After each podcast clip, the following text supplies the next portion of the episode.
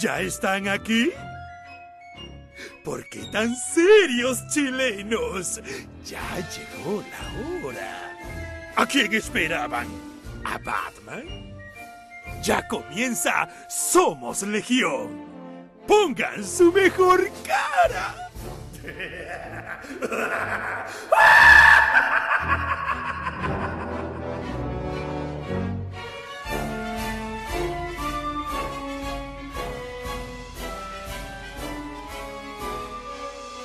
Bienvenidos amigos, amigas, último programa del año. Este es el web show que le gusta a la gente. Somos Legión. ¿Cómo estás, Michael Vilovich, el ruso? Bien, tío Claudio, por Navidad. Ojalá que la gente lo haya pasado muy, muy bien. Así que nada, pues cerrando un año. eh, bueno, yo creo que después vamos a comentar ya con el, el próximo domingo con respecto a lo que fue el del 2020, pero, pero agradecido, por lo menos fue una buena Navidad. ¿Cómo ¿Qué estás, llegó? Sam Hernández? Muy bien, increíble. Me tiré la ¿Cómo hueá estuvo todo el fin de semana, así que fue maravilloso. ¿Cómo estuvieron las fiestas, Danielito? Puta la raja, weón, me dio tres días sin bañarme, bueno, así de contento estoy. Ah, excelente. Oye, oye, antes de que, de que entremos en materia y mientras llega Pancho, obviamente pues, una semana marcada por eh, prácticamente el único estreno superheroico casi del año. eh, llegó Wonder Woman a HBO Max como era previsible, se pirateó Urbi et Orbi, pudimos todos verlo a pesar de que se supone que en un mes más llega al cine. Y muy buena calidad. Pero antes, Impresionante la calidad, le embarró, weón. antes de hablar de esto, eh, Daniel, ¿qué te, cómo, ¿cómo estuvo el cierre en la tienda? En términos de, ya como mirando un poco el cierre del año, en un año que fue súper particular, con la pandemia, con todas las dificultades, ¿cómo evalúas tú eh, un poco el, el cierre de este año, el cambio en las costumbres de la gente? ¿La gente siguió comprando historietas este año? Sí, yo creo que este debe ser uno de los años con mayores ventas.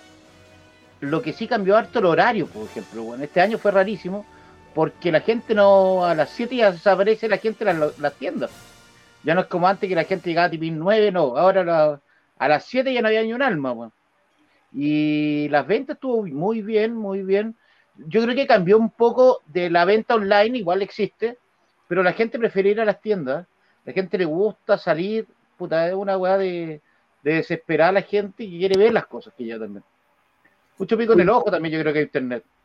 Oye, en términos de, mm, pensando también en que, en que estamos cerrando el año, ¿cuál dirías tú que fue a lo mejor el título más vendido, lo que concentró más, más atención a nivel de los clientes de las tiendas? ¿Será Three Jokers lo, más, lo, lo que fue No, no, no. El, el hito del año? Este año fue diferente al otro año porque este año se, se notó mucho la fuerza que tiene Netflix. Lo que da Netflix, la- lo que es anime, las series de Netflix como Umbrella Academy, The Voice también entró un poco, pero cambió un poco el gusto, ¿ah? como que DC como este año no tuvo grandes novedades y tampoco tuvo, mira, llegó el Pancho. ¿Cómo estás, Pancho Ortega? Estábamos conversando, Pancho, te cuento, estábamos preguntándole a Daniel cuál fue el principal o los principales títulos más vendidos este año en la tienda. Y yo te digo, lo que, lo que se metió muy fuerte fue Netflix. Yo creo que los cabros chicos entraron demasiado a- y el anime en general entró muy fuerte. Mucha gente que no compraba mangas, por ejemplo, empezaron a comprar este año. Eh, eh, todo lo que fue series nuevas de Netflix, por ejemplo, Dora de Doro, Dora de Doro, eh, Fate State, todas esas series funcionó muy bien. Eh, ni, agua- ni hablar de Demon Slayer, que yo creo que fue el gran éxito de este año o Promise Neverland, que son mangas. Lo otro que vendió muy bien fue Sofía Alegría, que, que nunca falla.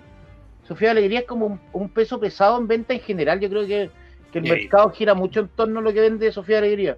O sea, de a, a mí, por ejemplo, es raro. Por ejemplo, yo no vendo bien Maestro Gato. Maestro Gato que venden bien todos los- todas las tiendas en general. Yo no vendo bien Maestro Gato, pero sí Sofía Alegría. Sofía Alegría, es de la Paulina Palacio, que es de Alegría y Sofía, que es de la Daniela Tiers, que son dos son dos casos bien particulares además en el mercado chileno porque son dos autoras integrales, ellas escriben y dibujan y encontraron un nicho de público que es muy potente y que no estaba muy bien, muy, muy, muy atacado, digamos. Ellas parten con visuales, siguen trabajando con la editorial visuales, pero además las toma Planeta para hacer otro tipo de otros productos derivados de lo que ya hacían antes. Sí, de hecho ya están, las, en paralelo y como que publican los álbumes de, la- de las series regulares en visuales y los especiales en Planeta. Yo creo que lo- lograron un, contratos y tratos muy convenientes profesionalmente para ella, porque otra editorial no los hubiera, hubiera dicho, no, pues quédate con todo conmigo, pero como tienen una buena salida y tienen buenas ventas y, y de verdad, yo creo que el caso de la Daniela Tirs da para una da por un análisis completo. Yo creo que ella es efectivamente una de las autoras, si no el autor de cómic chileno en general, más, más exitoso, me atrevería a decir hoy día. Tiene, siempre que hay firmas, hay filas, las cabras chicas se pelean sus cómics, porque hay un mercado ahí que es, que lo hablé, lo hablé con Daniel el otro día cuando fui a la tienda el, viernes, creo que fui, en la mañana. Y mm, no, antes, antes de Navidad. Y, ¿El jueves, no? El jueves fue, ¿no? No te, había llegado, no te había llegado a la tumba de Drácula, te llegó, ¿no? Sí, después me llegó. Ah, ya. Bueno, pero me tenía una guarda, supongo. Por supuesto. Y la, y, Como las que nos tiene guardada nosotros. Y la cosa es que ahí lo hablamos, porque hay, hay una. Ha, ha aumentado el, el, la, niña, sobre todo las adolescentes, 12, 16 años, que están comprando cómics y están buscando títulos para ellos. Sobre todo la, chica, la, ¿cómo se llama? La, la, la, de Ojo de Halcón, la que viene en la serie, lo, Eh, que más, bueno, un montón de, de cabras, de, de heroínas eh, jóvenes que vienen en, estas suertes de novelas gráficas. Eh, que sacan de John Lo que pasa es que, que ahí tenía otro problema, que intentan como meterles personajes a las niñitas y las niñitas no pescan. Las niñitas quieren de superhéroes Raven. Como que Raven la quiere, weón. Eh, Wonder Woman, pero Harley Quinn no hay caso, no, no, nunca aprendió muy bien en Chile Harley Quinn tampoco. Siendo que hay éxito de venta en España, en Chile nunca vendió muy bien Harley Quinn. Pero no así Wonder Woman. Wonder Woman es un personaje que yo creo que vamos a ver esta semana cómo, cómo entró. ¿ah? Yo quiero ver qué pasa con, con Wonder Woman ahora que la gente la vio, a ver si prende o no. Yo le, yo pregunté a mi, a mi sobrina, que, mi sobrina que le gusta mucho el cómic de superhéroes, tiene, tiene 16 años. Bueno, le gusta hasta Suicide Squad. Y es la primera película que no le gustó y que se aburrió. Puta, eso, es lo que pasa. Pero sabes que hay niñitas que le gustan, a mi sobrina le gustó. Yo creo que es muy larga la película. Oye, espérate. ¿Cuánto dura? Eh, Vamos a media. en el en el tema Wonder Woman o vamos a abordar otro, algún otro tema antes, porque yo creo que lo de Wonder Woman vamos a entrar y vamos a estar Es que se hace, yo creo que partamos, vámonos de lleno a Wonder Woman y después hablamos de otros temas. Yo creo que hagamos la introducción. El 25 se estrenó en Estados Unidos, en HBO Max y en el cine. Wonder Woman como estaba ordenado. La película hasta ahora, pensando que un fin de semana igual particular, más o menos recaudó como 14 millones de dólares o 12.7, no recuerdo muy bien, pero por ahí está la cifra. ¿Ya? No, lo que yo vi por lo menos la cifra actualizada que estaban eran en 12 o 14 millones de dólares. Eh, la verdad que claramente un estreno pobre en términos de recaudación por un puro fin de semana, ya pensando en que se estrena mucho más. Y ahora yo creo que los cuatro la vimos la película, ¿cierto? Obviamente. Hay que avisar que esto va a ser con spoiler, así que los que no lo han visto. Mira, eso. La gente que no ha visto la película tiene que tomar en este una decisión. O se mama los spoilers o deja en alto este programa y vuelve más tarde cuando estemos hablando de otra cosa o qué sé yo. Pero o, lo escucha después en el podcast cuando ya haya visto la película.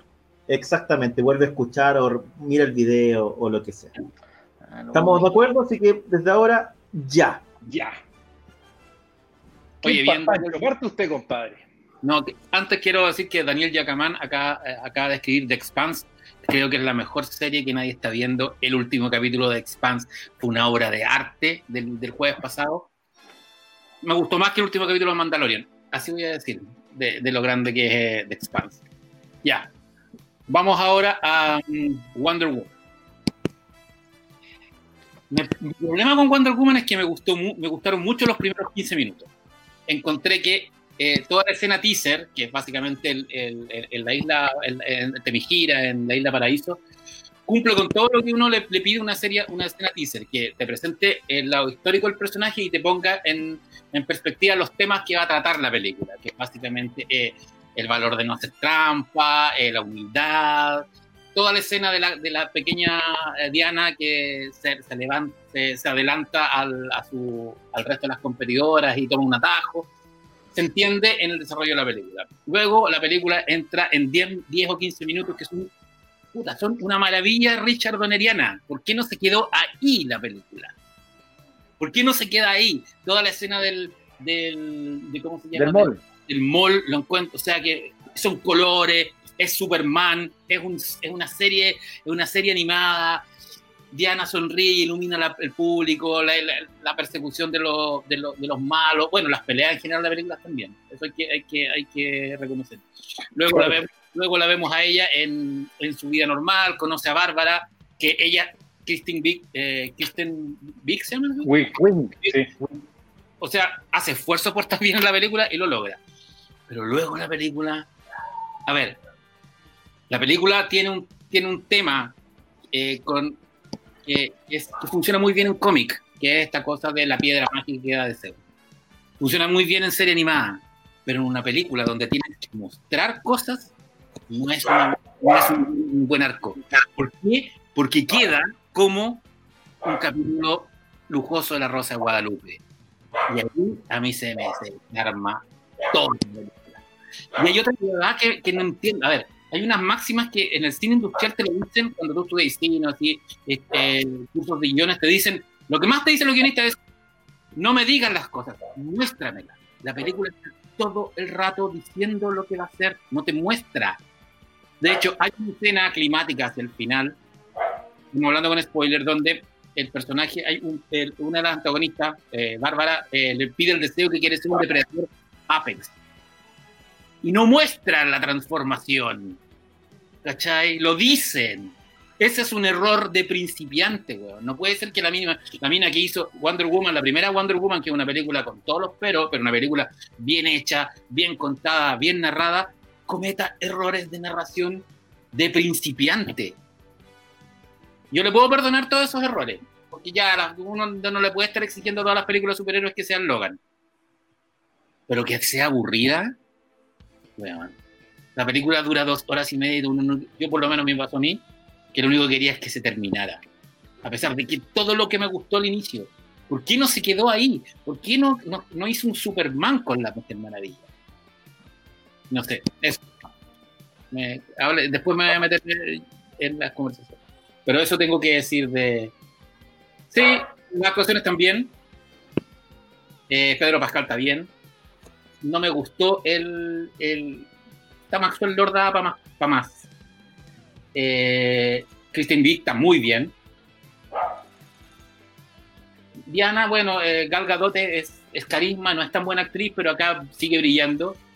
Creo que se salva porque tiene buenas actuaciones, tiene buenas escenas de pelea.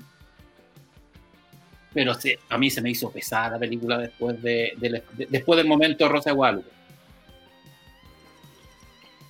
Pancho, o sea, perdón, eh, Chaza, ¿qué opinas tú, man? Puta, yo, yo en realidad encontré una película livianita, entretenida.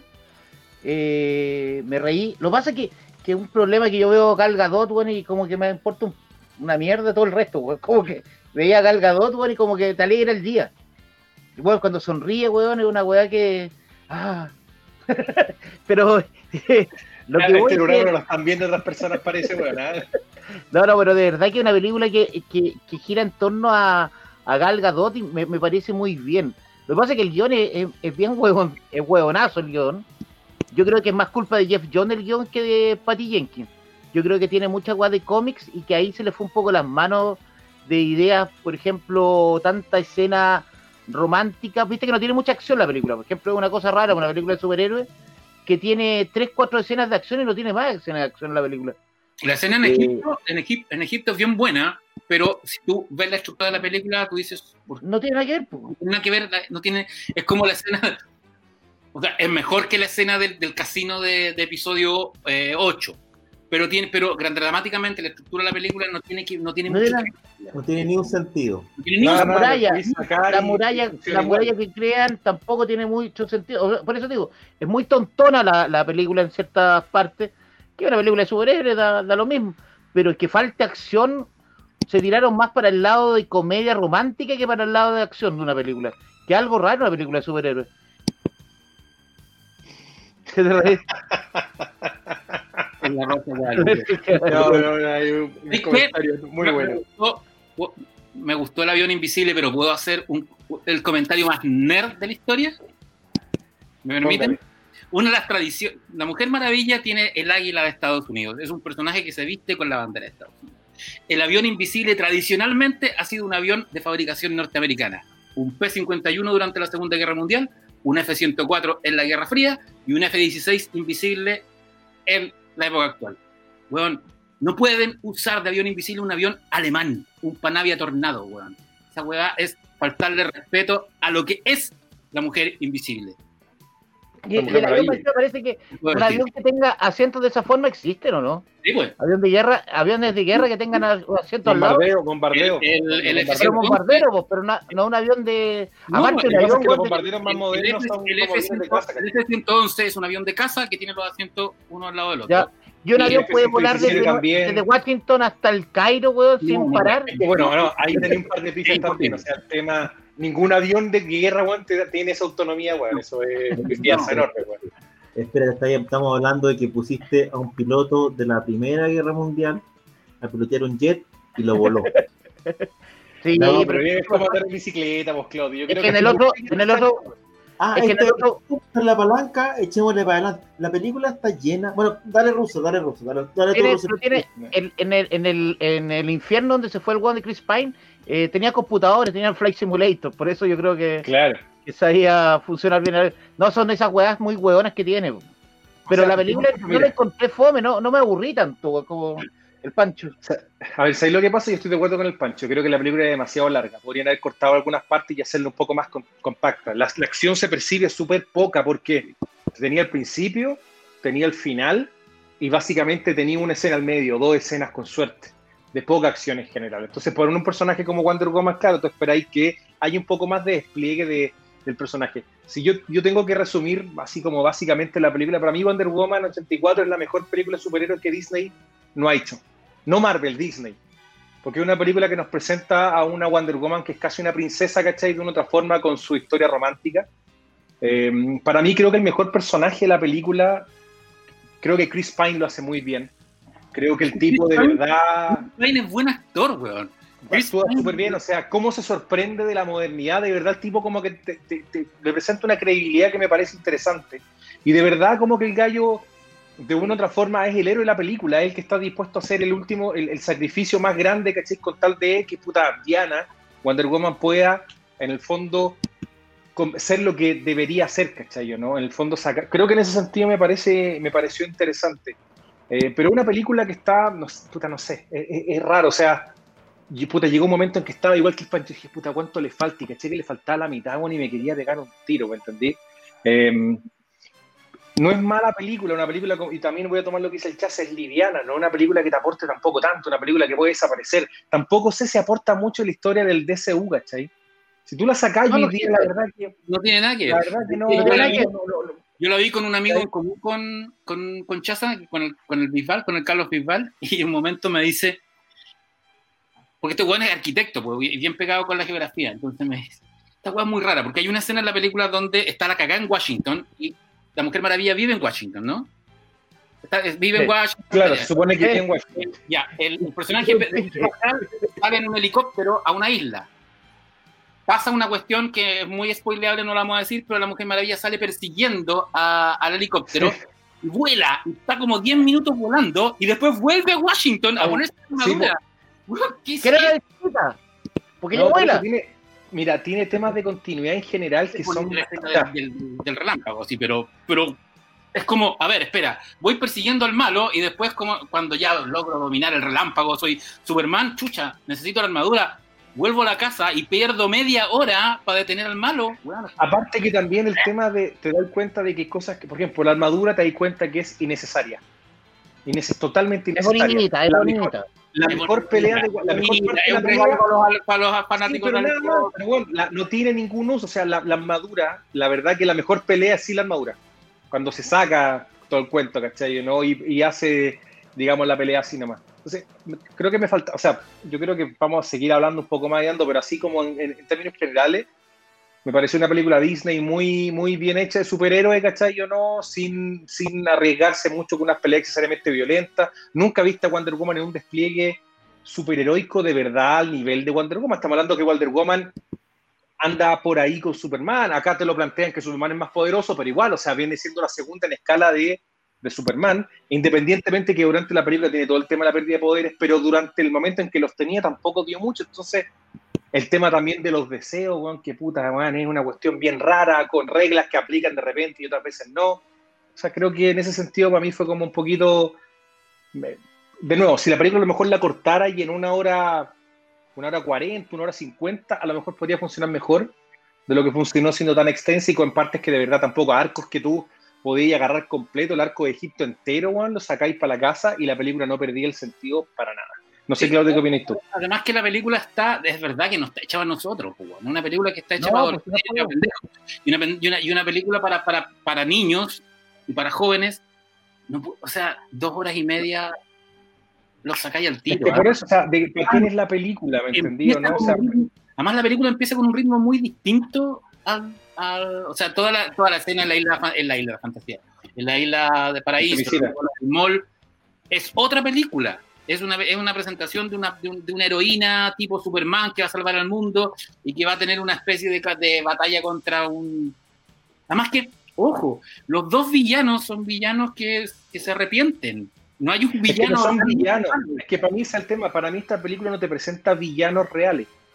Te presenta personas con tremendas carencias en el fondo, bueno, hechos mierdas, ¿cachai? Más que, más que genuinamente un villano, ¿cachai? Ares o algo por el estilo. Aquí no te presentan un villano, te presentan tipos que al final te terminan dando más pena que queriendo que tú realmente Wonder Woman en el fondo se enfrente con ellos, ¿cachai? Y, y hay que reconocer, yo creo que Pedro Pascal es un tremendo personaje, actúa muy bien en la película en general. O sea, aquí te das cuenta por qué tenía Pedro Pascal hoy día en Wonder Woman, lo tenías en Mandalorian y lo vaya a tener ahora en la película nueva que viene el primero de enero de, ¿cómo se llama? No More Heroes. Ya está, ya está, en Netflix. La película justamente en Netflix, la de Robert Rodríguez, No More Heroes, ¿o no? Sí. sí. Eh, entonces te das cuenta porque el tipo está ahí. No sé, Claudio, qué opinas estoy estado silencioso. ¿Ah? ¿Qué? Es que mira, sonríe cuando se acuerda de Gal Gadot. No, no, no, no, mira, a ver. Primero diría que es una película que se puede ver, que no es una cuestión, no pagué la tele, nada así como, ah, ¿cachai? No, una película, el, peor pecado que tiene una película probablemente es que da lo mismo. Es una película mm. completamente que da lo mismo. ¿Cachai? Y, es disfrutable en la medida en que uno vea o, entienda que es una película que da lo mismo. ¿cachai? O tiene partes entretenidas, tiene secuencias lentas, tiene buenas escenas de acción. Quiero creer que hicieron una película o que filmaron mucho y tuvieron que comprimir a dos horas y media. Es prácticamente lo único que eh, explicaría eh, cuestiones de montaje tan extrañas como lo que decía Pancho que vuelve a buscar la armadura. Pero la película, a ver, para los que no lo han visto, este, la expectativa es, esto es una mezcla, para mí por lo menos, de Superman 3 con Spider-Man 3. A mí tiene Spider-Man 2. Con Casa Fantasmas 2. Es como estas películas que sí se pueden ver, pero que tienen un montón de cuestiones que si las pensáis un poco, la película se cae a pedazos si la piensas, en el fondo, pero a pedazos. Eh, primero, porque no se entiende el por qué el 1984. Tú entendías que había una razón en, la, película número uno del por qué era la Primera Guerra Mundial, por qué volvía ella, por qué se rebelaba. Había una lucha contra un dios. Aquí, en la práctica, la, situación tiene en torno a un objeto que no se explica. Un objeto que es súper antiguo, pero que, que es súper misterioso, pero que tiene una inscripción en latín, que probablemente es el lenguaje de lo antiguo más común. Y que después eh, aparece, se, apareció en todas las culturas, una explicación rebuscada que no tiene... O sea, tienes a, la Mujer Maravilla, que supone que es experta en el tema, y a otra experta en el tema buscando mucho tiempo de, dónde vino, qué sé yo, y, te dicen que Maxwell Lord hace mucho tiempo que la estaba buscando, pero te dicen por qué, no te dicen de dónde la conoció, sino que solucionan todo yendo como una especie de eh, charlatán eh, maya que tiene un libro donde, o sea, la cuestión es, creo que la película te pide mucho. Tiene una ambientación ochentera, pero es como unos años 80 tipo musical. Tipo musical o tipo más que Richard Donner, diría yo Richard Lester. Por eso que digo Superman 3, porque el tono tiene una cosilla media de comedia. ¿Cachai? Cuando uno ve la escena de pelea inicial en el mall, no es un, o sea, estábamos hablando de eh, Wonder Woman peleando contra seis tipos de pacotilla, pero en vez de pegarle un combo, pegarle un bypass y dejarlo botado al tiro, como que los lanza con el lazo, los da vuelta como trompo. A mí es más parecido a Chira. Le hace un guiño a la, a la, a la, a la negrita que está ahí, caché, la tira, los vuelve a agarrar, los vuelve a soltar. Es una coreografía que en términos de pelea es bastante absurda, pero que en términos del contexto que está ofreciendo puede ser visualmente es entretenida. ¿cachai? Pero la, claro, tú, te, están, te han dicho que ella se mantuvo oculta por mucho tiempo, pero a la vez eh, en el mall con el traje haciendo este tipo de cosas. Entonces, desde el punto de vista de la lógica, hay súper poca lógica en la película, hay súper poca motivación. Probablemente el personaje no tiene, no tiene relación con, con el DCU, ¿ah? o sea, es como que es difícil meterla. Aparte, igual, igual salen harto cameo de personajes de cómics, ¿ah? y harto, harta weá de, de la Liga de la Justicia de Giffen. Sí, pero harto- te diría que poca. ah, Lo que uno pide no es que la, oh, quizá la gran película que te cambie la vida, pero que esté bien contada, nomás, pues, ¿cachai? Que, te- que los personajes tengan sus motivaciones claras, ¿cachai? Y es súper extraño al final, porque si tú habláis la motivación de, eh, de la ar- arqueóloga para ser como Diana era que ella era bonita y caminaba por. Hay un. No sé si fijaron que hay un tema con, el- Sí, caminar en harto, taco. que se, se aborda varias veces que me- era como. harto acoso, harto acoso, a- harto acosadores también hay en la película. el tema del acoso me parece súper bien, ¿cachai? Pero en la práctica era como, bueno, ¿por qué dices que Chita es mala? ¿Qué es lo tan malo que hace, cachai? Y es como, no, antes eras buena onda, cachai, ya no eres buena onda, date cuenta. ¿Cachai? No me parece así que sea la gran villana tampoco. El malo de Pedro Pascal, hay que decir que Pedro Pascal demuestra en la película un rango gigante, pasa de la euforia a la rabia, lo que queráis. Pero en el fondo lo transformáis en un Edward Nigma de, de la Batman de Schumacher. ¿Cachai? En eso lo transformáis como en un malo extremadamente exagerado, ¿cachai? En un conflicto sin mucho sentido, y en un malo casi de, de estos melodramas antiguos de que lo que quiero es poder, ¿cachai? Lo que quiero es riqueza, sin una motivación muy, muy poderosa. Incluso el Lex Luthor de las películas de Donner tenía más, eh, más cuentos, la tierra, ¿cachai? El poder, el, el poseer tierra. Era como otro, otras motivaciones. Aquí además, Otisburgo, viejo, Otisburgo. Otisburgo, ¿cachai? Acá la motivación ¿Cómo, no es cómo- muy clara, ¿cachai? Y lo otro, Lord sabe lo de las piedras? ¿Cómo llega ahí? Hay un montón de cuestiones que por digo, no están dichas. Ah, pero el 84 no internet. claro, su relación con su cabro chico, que es súper extraña, con el cabro chico que parece que está encerrado en la oficina todo el día, y que él en un momento se acuerda que lo quiere tanto, ¿cachai? Y que lo hacen como eh, todo muy extraño y lo escucha, qué sé yo. Eh, y lo otro, el tema de, eh, de la relación entre Wonder Woman y Chris Pine también me hace ruido, ¿cachai? Porque por segunda película, el que decide ser el héroe es él. el que hace el sacrificio siempre es él. Pero no pasa por una, porque uno entiende que es el héroe el que se sacrifica, en este caso siempre es él. Y es él el que le hace, hace que ella se dé cuenta de lo que está haciendo. Y ahora, si la damos fino, ¿cachai? si nosotros tuviéramos una, una película de un superhéroe hombre, en que ese superhéroe hombre se acuesta con una, mu- con, el- con una mujer poseída por otra persona, lo que estáis hablando es básicamente de abuso. Sí. A mí me, me llamó la atención que no, como que no repararan en eso cuando, cuando hacen esta escena en que tenéis al, claro, volvió, volvió, qué sé yo, el tipo del pasado, pero está en el cuerpo de un tipo que no tiene ningún, dado ningún tipo de consentimiento, y ella lo que ve es el tipo de ahora, ¿cachai? Nosotros vemos a Chris Pine. Entonces también fue como, chuta, qué riesgo, ¿cachai? Eh, de hacerlo, porque como que ella no se lo cuestiona tampoco. Entonces, el concepto de heroísmo es extraño. La, arma- hay- hay- la película está llena de cuestiones como el uso de la armadura. ¿cachai? El uso de la armadura que, si no fue para vender más juguetes, yo no sé para qué, porque en el fondo, para taparte un rato mientras te pegaron unos combos y que te saquen las alas a los cinco minutos, es como cuando Tim Burton mostrar la nave de, de Batman solamente para que el guasón la botara, ¿cachai? Y Le pegaron tiro. Entonces, tiene, La lancha en Batman Returns. Tienen los vicios de las películas, de, de todas estas secuelas de películas de superhéroes que nunca terminan de cuajar. Por eso me acordé de Spider-Man 3, ¿cachai? Con sus dos villanos. Me acuerdo de, de, de Superman 3, ¿cachai? Donde tenéis un antagonista, entre comillas, como Richard Pryor, que te mete un elemento de comedia y donde también lo que prima es el objeto.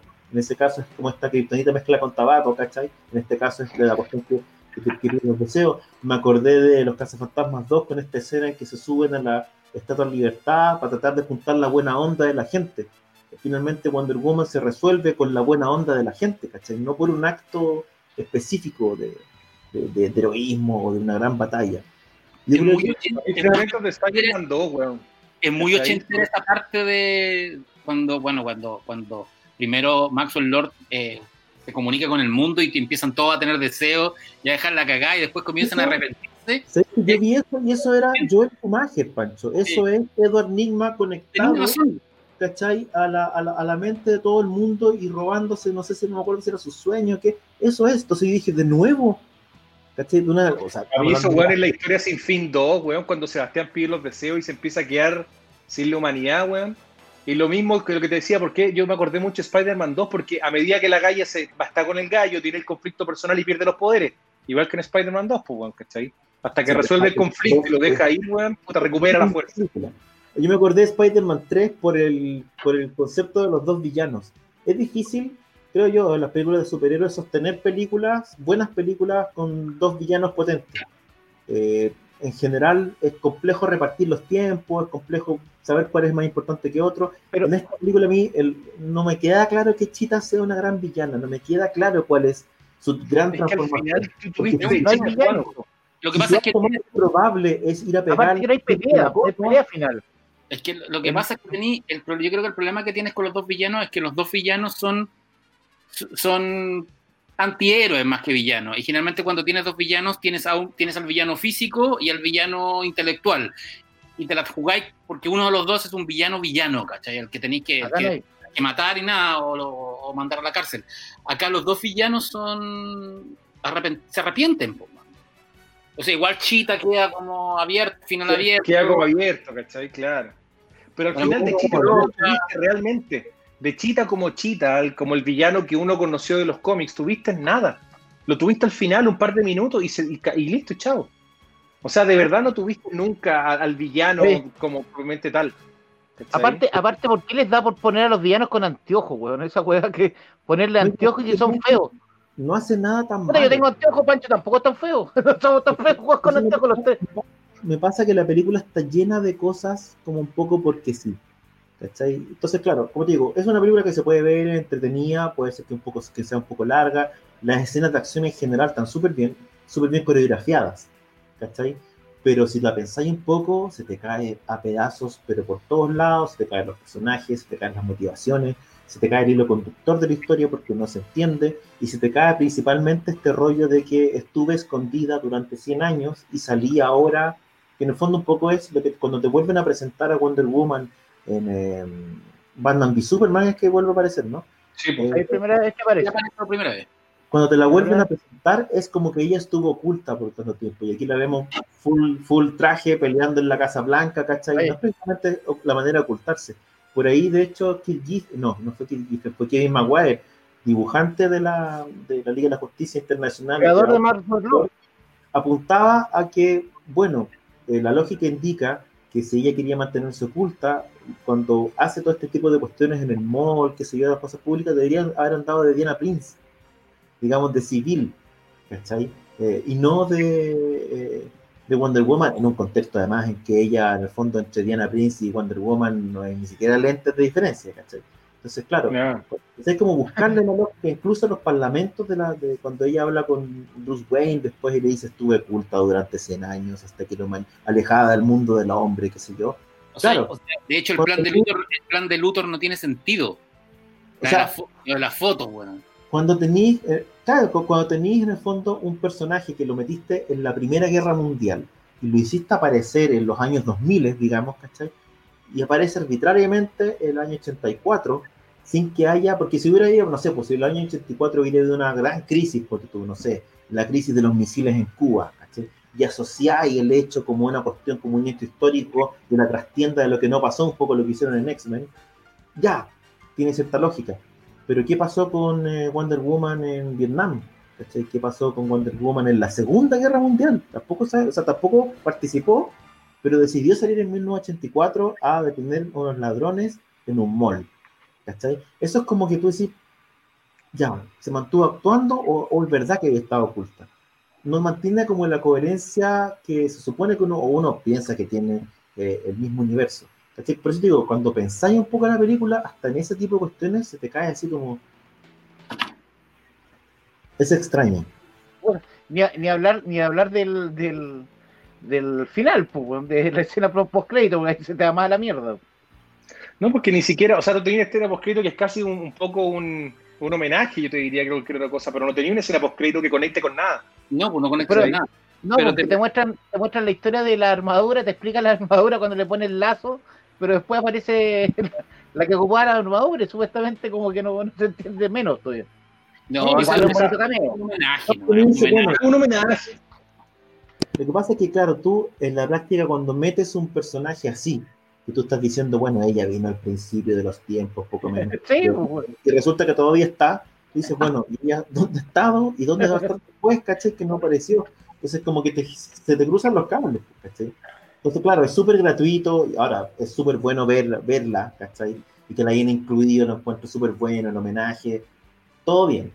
Pero como hazte un poquito cargo. Pero más la encima lo que sí, en Linda Carter estaba más estirada que el Chino Ríos, pues weón. La que a mí me llamó la atención, weón, la cagó. la música de los 80, weón, no, es- no, casi no se escucha nada de los 80. De hecho, No. el, el, el tráiler con New Order era, era mejor que la música que tenía. Por eso, la película no tiene. Me tinca que no quisieron pagar para, para, para exhibirla, weón. Ser. algo pasó con la música. Hablando, hablando de música, lo hablaba con Briones. Hay un momento en que suena la música de Batman v Superman, el, el típico tema, el primero, el con, con con el que abre Batman eh, v Superman. Que es el- el- el- esa música con piano de, de Hans Zimmer. No tiene patas ni cabeza. ¿Por qué suena ese tema? Sí, pues, ¿cuál- a Que qué produce, está- porque Snyder produce. ¿Por qué no? Porque estaba ahí aprovechando una música que tenía que pagar, no sé. Eh, Bueno, Zimmer, está pagado. Zimmer, siempre se repite. Ocupe, Sí. ocupa, de hecho, ocupa, ahí suena la música de Gladiador de repente entre medio de, de- de- se autocita permanentemente. Sí.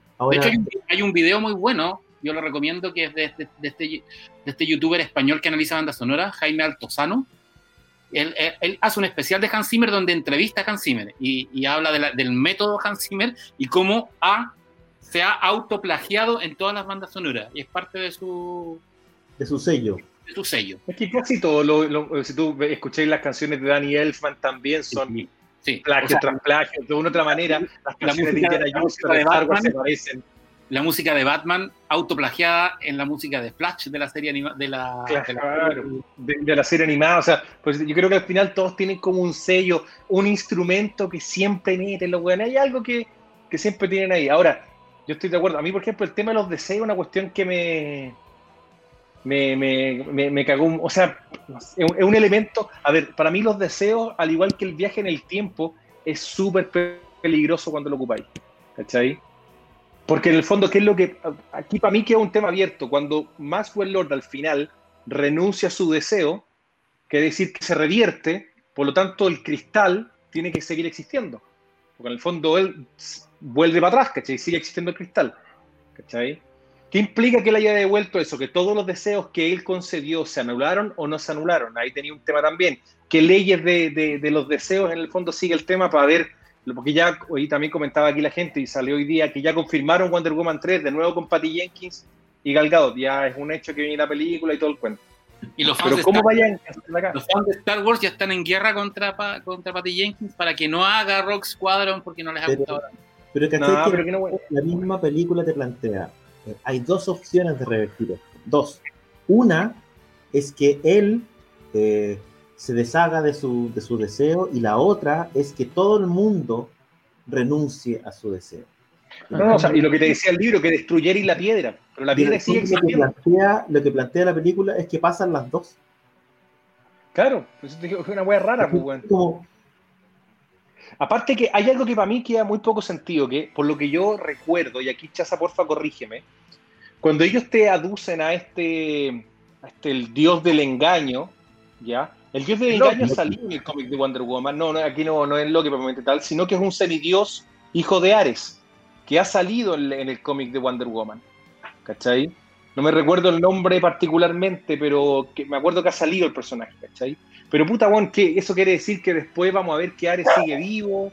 o de una otra manera, weón, eh, hay otros dioses ocultos. Es que está Ares ¿Cómo y hay otro enemigo que, que eh, el otro enemigo de. El papá de Ares, ¿cómo se llama? El papá de Ares Zeus, pues bueno, el papá de Wonder No, Woman. no, el, el otro, el otro. ¿Cuál? Hay otro- El- No, porque el enemigo típico de Wonder Woman no es Ares, po. Hades. es el otro. Ah, Hades. Hades. Hades, Hades es el Pero Hades enemigo. no es el papá de Ares. Hades es el hermano de Zeus, pues bueno, el rey del infierno. Ah, el no infierno. Las teleseries culianas me las paso por la- No. Oye, pero, Pero, pero, y esa, esa, a ver, es como, es bien absurdo también, ¿cachai? Porque es como, oye, esto es un dios poderoso. Pero como que, y uno, ¿qué dios? No, no, mejor, mejor ni decirte, es como que Mejor ni hablar. Eso fue como, ¿sabéis que no lo hemos pensado? Así que no me pregunten más, ¿cachai? De hecho, de hecho, si tú piensas bien, si la película hubiera, hubiera, yo creo que esta película, el guion se fue escribiendo Eh, a medida que son se tres fue- años. Son tres años que está hecha. Porque tú- si tú piensas, ¿cómo hubiese sido la estructura eh, tradicional de la película? La escena pre- precréditos, el teaser, hubiese sido la historia de este dios. ¿Cachai? Ahí, te- ahí, ahí, y ahí, Cuéntate el origen de la piedra, en el fondo. Sí. Cuéntate, muéstrame en la escena inicial, ¿cachai? Muéstrame la, alguna, algún teaser de las civilizaciones sucumbiendo a sus deseos, ¿cachai? Porque a Eh, eso voy, porque cuando aparece la piedra, ¿qué aparece? Aparece Bárbara, que es el personaje de Chita, explicando la piedra. Weón, es cine, muéstrame eso. Muéstrame en una escena teaser. No me expliques, weón. Yo, yo creo que la filmaron varias. Hay varias escenas que las pusieron después, weón. La película Yo- está hecha del 2018, por si acaso. Está. Se fue, debe haber sido reescrita, pero aparte que el guion era de Jeff Jones y después se metió Patty Jenkins en el guion, no sé al final cuántos escritores tuvo. Y hay escenas, por ejemplo, la, la de Navidad al final, esa guay yo creo que la pusieron para el estreno en HBO, ¿ah? O sea, a mí, a mí la sensación es como. Yo viendo sí. mucho más. Pedía mucho más y comprimieron. Y dejaron mucha explicación afuera. Es la única manera que entiendo que, que el Pero es que es raro, es que sabes que yo no sé, porque mira, si, si tú tomáis todo el, el arco de Egipto y lo sacáis, que de nuevo no te aporten nada, tenéis todo ese tiempo escena con para haber explicado más, tenéis todo ese tiempo para haber explicado más cosas, para poder mostrar más al, al hasta el personaje, digamos, al que justamente estaba viendo acá, que el, el dios de las mentiras, conocido como el duque de la decepción, ¿ya? Que es un personaje que aparece, ¿cachai? ¿no? Que se supone que este personaje que está acá, ¿cachai? Que aparece, que como te digo, el hijo, el hijo de Ares, ¿cachai? Pero no, no contáis nada, no explicáis nada. Y, y ponía escenas que no tienen, lo del muro, weón, la verdad que no tiene. Yo no sé si era un guiño muro o tiene tirarle que mierda a Trump. Yo no sé si era tirarle ti- eh, mierda a Trump con el tema del muro, Ah, weón, con México, ser, pero no tiene ningún otro sentido para mí, ¿cachai? Pero está ahí en 84, ándate a Berlín, weón. Pero eso, que no tiene sentido la weá, ¿cachai? Tiene- sí, parte que- por eso digo, cuando, pe- cuando uno piensa mucho en la película, Te eh, caga. Ya de verla nomás, que pase, que sé yo, cuando la empecé a pensar, decir, todo tiene súper, súper poco sentido, ¿cachai? Y claro, se justifica con el objeto mágico que cumple los deseos, cuando ya hay más involucrada, como decía el ruso, como que todo se justifica. Pero más allá de eso hay un tema de, de cómo cuentan las cosas y, y de motivación de los personajes, ¿cachai? Que todo Yo es- lo único que esperaba es que alguien pidiera a Jack Slater, que volviera con el, el boleto mágico, weón, una weá, y con eso ya la rompía la película, ¿me entendió, no? Ahora, hay alguien lo que comenta acá, la película está bien dirigida, si nosotros nos vamos a los aspectos técnicos, la película está bien dirigida. Tiene los momentos de acción, tienen, están bien logrados, ¿cachai? Un está bien verdad, la película está bien coreografiada. La acción está súper bien, pero la acción de la película de Harley Quinn también está súper bien. ¿Me entendís? Pero, pero lo que digo, o sea, es que en general la película lamentablemente es como que tú la miráis y se te empieza a caer por distintas partes, se te hace larga, yo, yo estoy de acuerdo con el Pancho, la- de, pocas veces eso que puta, yo estaba viendo la película y te empe- estás incómodo en la silla, o porque puta, la película no te enganchó como tú esperabas, ¿me entendí? ¿no? Entonces, lamentablemente, ahora, de acuerdo, la película se sostiene en el carisma que tiene Gal Gadot, porque hay que reconocerlo, la, la- impresionante el- cómo la, la, la Gaia llena la escena solamente por ser lo que es, ¿cachai? Y una muy buena actriz. Es como, No, la sí, película, sí, es como la película de Aquaman. La película de Aquaman se sostiene en el carisma de. de Momoa, justamente. Aquaman, Aquaman está mucho mejor contada, me parece. Sí. eh, Es que un, es que un con drama clásico. con motivaciones súper claras, con una historia que, eh, que se motiva o que conecta mucho mejor. Con- un villano, Claro, un buen villano. está mucho mejor contada, me parece, ¿cachai? Como la intriga, más allá de los rippies que pueda tener, obviamente, ¿cachai? Pero está mucho mejor contada. En este caso, Wonder Woman tiene un casting que está extremadamente bien, porque yo creo que todos los actores actúan muy bien en su papel y levantan el nivel del guion. Para que hablar Pascal, ¿cachai? Para que hablar Kristen Wiig. Es verdad, es verdad, porque, porque en Aquaman tenéis a la Amber Heard que actúa como las pelotas, aquí no tenéis a nadie que actúe tan mal. Pero No, para nada. aquí funciona, entonces te diría que todos los actores funcionan extremadamente bien, lo que ayuda a, a que la película sea mejor, de hecho. O sea, Chris Pine funciona bien como, como relevo humorístico incluso, ¿cachai? Me parece, eso está súper bien. Lo otro que funciona súper bien es que hay escenas que están hechas para ser icónicas. Me, me da la impresión de que las buenas escenas eh, de Wonder Woman son extremadamente buenas, ¿cachai? Ella, aunque no tenga mucho sentido a veces, ella aprendiendo a volar, porque tú, ¿cachai? Súper bien. Eh, ella con, eh, con Chris Pine, ¿cachai? Viendo los fuegos artificiales del avión. Preciosa escena, ¿cachai? O sea, Esa escena es ella- muy Bueno, pero, bueno, esa escena, escena, esa escena es súper bonita. sí, las bueno, peleas escena- están bien coreografiadas, están bien hechas, ¿cachai? El, el- el uso del lazo, claro, cuando uno la ve agarrando el rayo, oh, buena, ¿cachai? Porque claro, si, ¿Pero si tú ves eso y ves como nivel trailer, decís, oye, qué increíble, porque visualmente además está muy bien hecho. El problema es que Pero bueno, esa escena- un moco.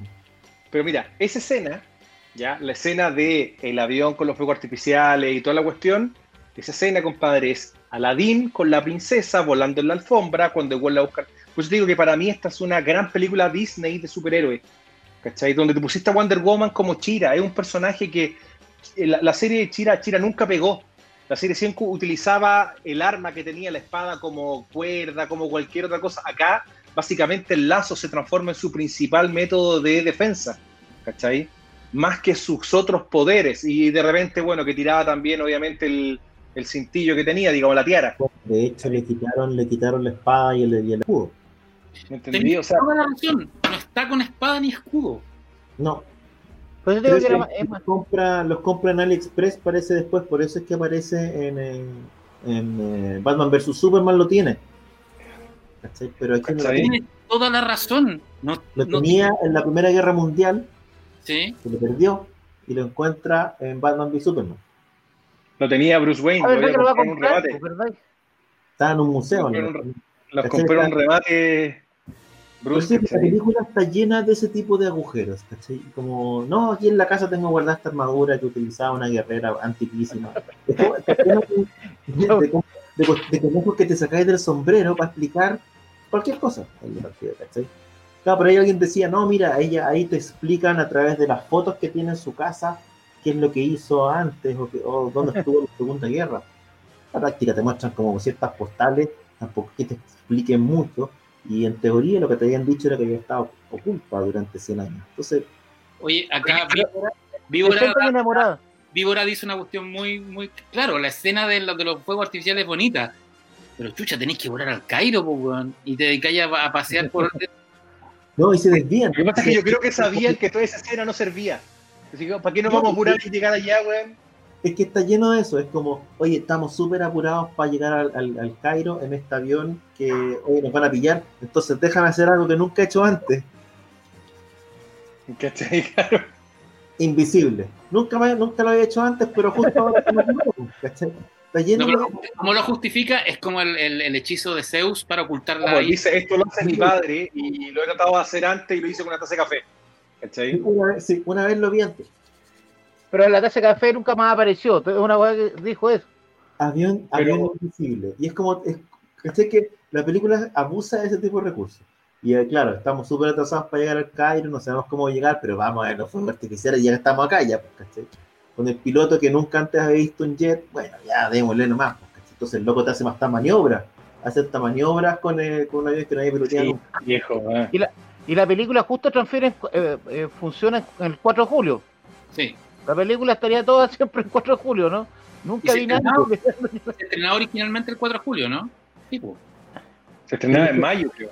Pero además te fijaste que dos cosas. Primero, la película eh, se supone que es el, el, el 4 de julio es por los fuegos artificiales, ¿no? Sí, pues, tú dices que es 4 de julio. Antes de eso, durante todo ese día no viste nada del 4 de julio. No, el 4 de julio, por eso te decía. Y la pues. película termina en Navidad. Sí. Entonces, ¿cuánto rato pasó? No, pues, Qué rara, ¿Cuántos qué rara- qué rara es esa escena de ella ¿Cuántos encontrándose meses con el- estuvieron en el con el- mundo? con el avatar de, de, Steve Trevor. de Steve Trevor, pues, encontrándose, y es como un coqueteo, pero no es un coqueteo, y es como, chuchas, igual tiramos, pues, weón, por lo menos no te diste cuenta. No, eso, eso Pancho, de hecho, Es muy en incorrecto, algún weón. momento los gringos que le dan vuelta a todo van a cachar. Eso es abuso. Lo que hace Wonder Woman. Es como agarrarse a alguien drogado. Por, por- por- por eso metieron preso a, a Robinho. Eso, o sea, efectivamente lo que hace Wonder Woman, si la hay súper fina y te pones súper grave, es abuso. Lo que pasa es que, claro, ah, es Wonder Woman y todo, pero no deja de ser abuso. ¿cachai? Y por ahí, co- como alguien dice, la justificación para robarse un avión del Smithsonian que tenía combustible, ojo, Claro, era un avión, era, un- era un museo, un avión museo. Y estaba con todas las piezas, con la revisión técnica al día. Y eh, claro, la- estaba perfecto. Eh, y además la justificación es, no tienes pasaporte. ¿Por qué no tienes pasaporte? Está usando el cuerpo de un loco que vive hoy, ¿cachai? Que debe tener pasaporte. Entonces, como, la película está llena de esos detalles que si los pensáis un poco, que así como, Es, ra- es raro, como te digo, es raro la. la... ¿Sabes lo que yo pienso acá? Que, que hay. A ver. Hay que pensar de que, claro, la primera película de superhéroe, o no sé si la primera, pero por lo menos a nivel de cine, de gran estreno, la primera del año. eh, No, no, tú dices lo que más. No, está- pues, es verdad. Pues, Pero fue este año Birds of Prey, fue el año pasado. Sí, pues este año. No me acuerdo cuándo fue Birds of Prey. Pero bueno, fue este año, en enero, que haber sido por ahí. Fue en, en lo que lo que da de repente lo que da un poco de a ver no se te da para pensar que es lo siguiente si mira compadre tuvimos esta película más de un año Oye, es el flyer. lista ¿cómo cuando no la vieron antes dije ¿sabéis qué? mira como tenemos tiempo aprovechemos de reeditarla weón y arreglemos algunas cositas weón nos, nos- puta, alguien tiene que haberla visto yo no me imagino que la gente que está comentando acá y nosotros conversando no hemos sido los únicos hueones que nos dimos cuenta de estos detalles, ¿cachai? ¿no? O sea, no puede ser que Toby Emmerich, que el presidente de Warner Bros. y otros hueones que suponemos que son enten- entendidos en la industria del cine no vieron la película y fue como, "Pero puta, ¿qué onda esta weá? ¿Qué onda esto otro? ¿Qué onda aquí? Sabéis que espérate, weón. Tenemos tiempo, arreglémosla un poquito más. ¿Cachai? Yo creo que aquí No. pasó al revés, probablemente ruso. Mi impresión es que, como les digo, está, sí, se, se, se filmó mucho, se reescribió mucho y, y al, al momento de editar te quedaron cuestiones que no terminaban de cuajar. Sí. Pero yo me imagino que en alguna parte hay un montón de escenas con explicaciones, probablemente hay otro principio, hay un montón de que dejando fuera que hacen que el producto final como que tenga estas partes faltantes. Pero yo tiendo a pensar, por lo que vimos en la primera, ¿cachai? Yo no creo que, como decía Pancho, no creo que la Patty Jenkins en el fondo se le haya olvidado cómo contar una historia, ¿sí? sino que probablemente hubo elementos que entraron y salieron y al final terminó como terminó. Eh, Y yo es creo que metieron mucha plata. Pero de hecho ella Sí. siempre criticó la primera película, ¿viste? Que dijo que no era el final que ella quería y que esta película tiene el final que ella quería. Y por eso fue. Entonces, De una u otra manera ella se casa con esta película, la, le dice que esta es su película, ¿cachai? No le podía no echar la culpa a nadie más. no tiene poder de síntesis.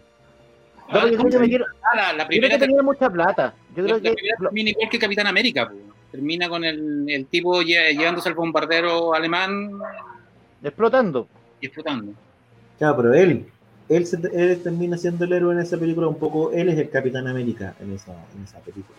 Esa película, hay que decir que, que es una buena película, que probablemente, como dice la Patty Jenkins, el tercer acto, al final, es lo más extraño ya, con exceso de... Pero, pero no deja de ser una película más entretenida y probablemente mucho mejor contada que esta. Que, de nuevo, no es una película, a mí, a mí me parece que es una película que se puede ver que, que, que es entretenida, pero hay que como apagar el switch porque si lo pensáis un poquito...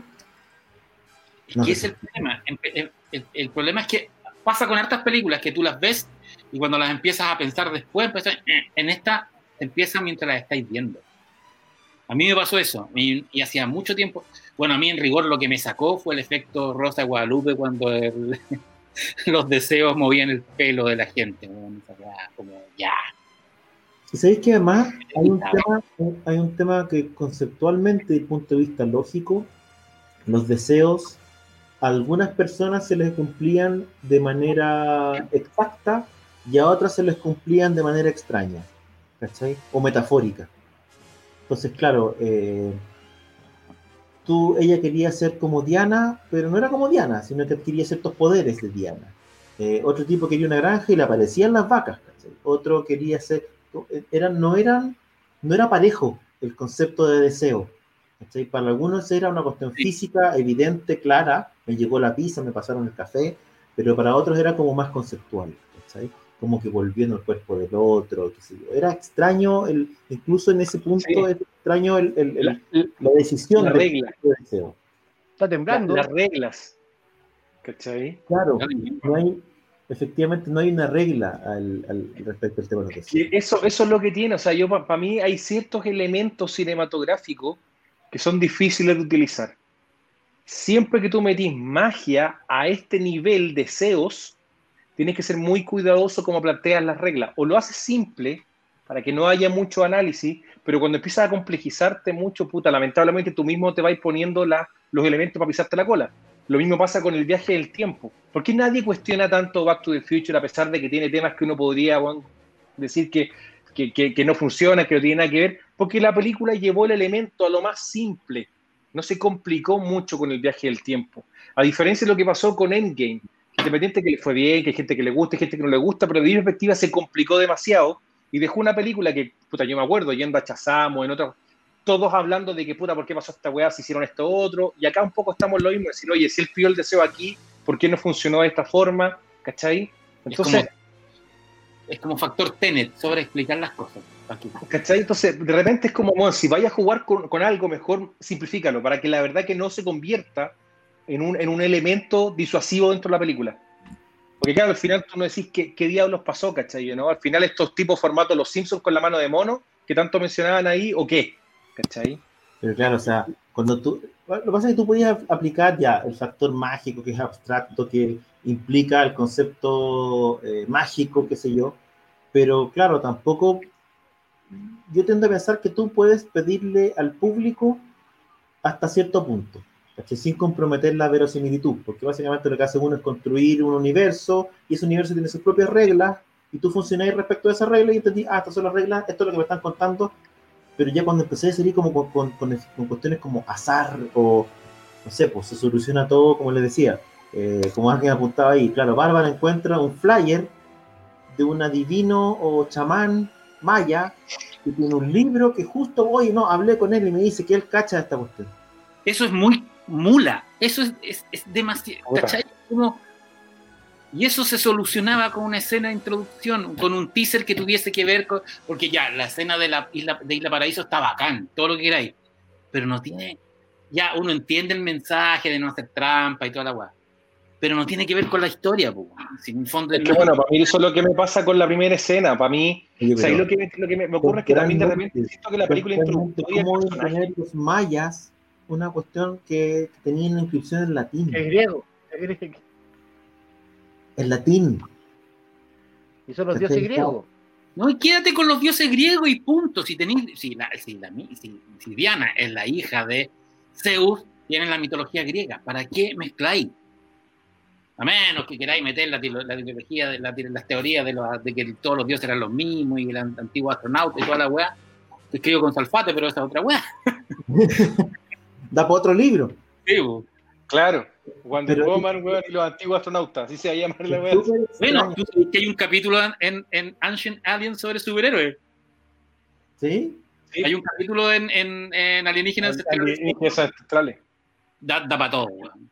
Mira, a mí lo que me pasa, por ejemplo, también de nuevo, yo la primera escena está bien hecha, pero para mí también fue un poco innecesaria. Podrías haber en el fondo, porque al final, weón, Era para Lo- mostrar a, los, a, los- a, los- a la mamá.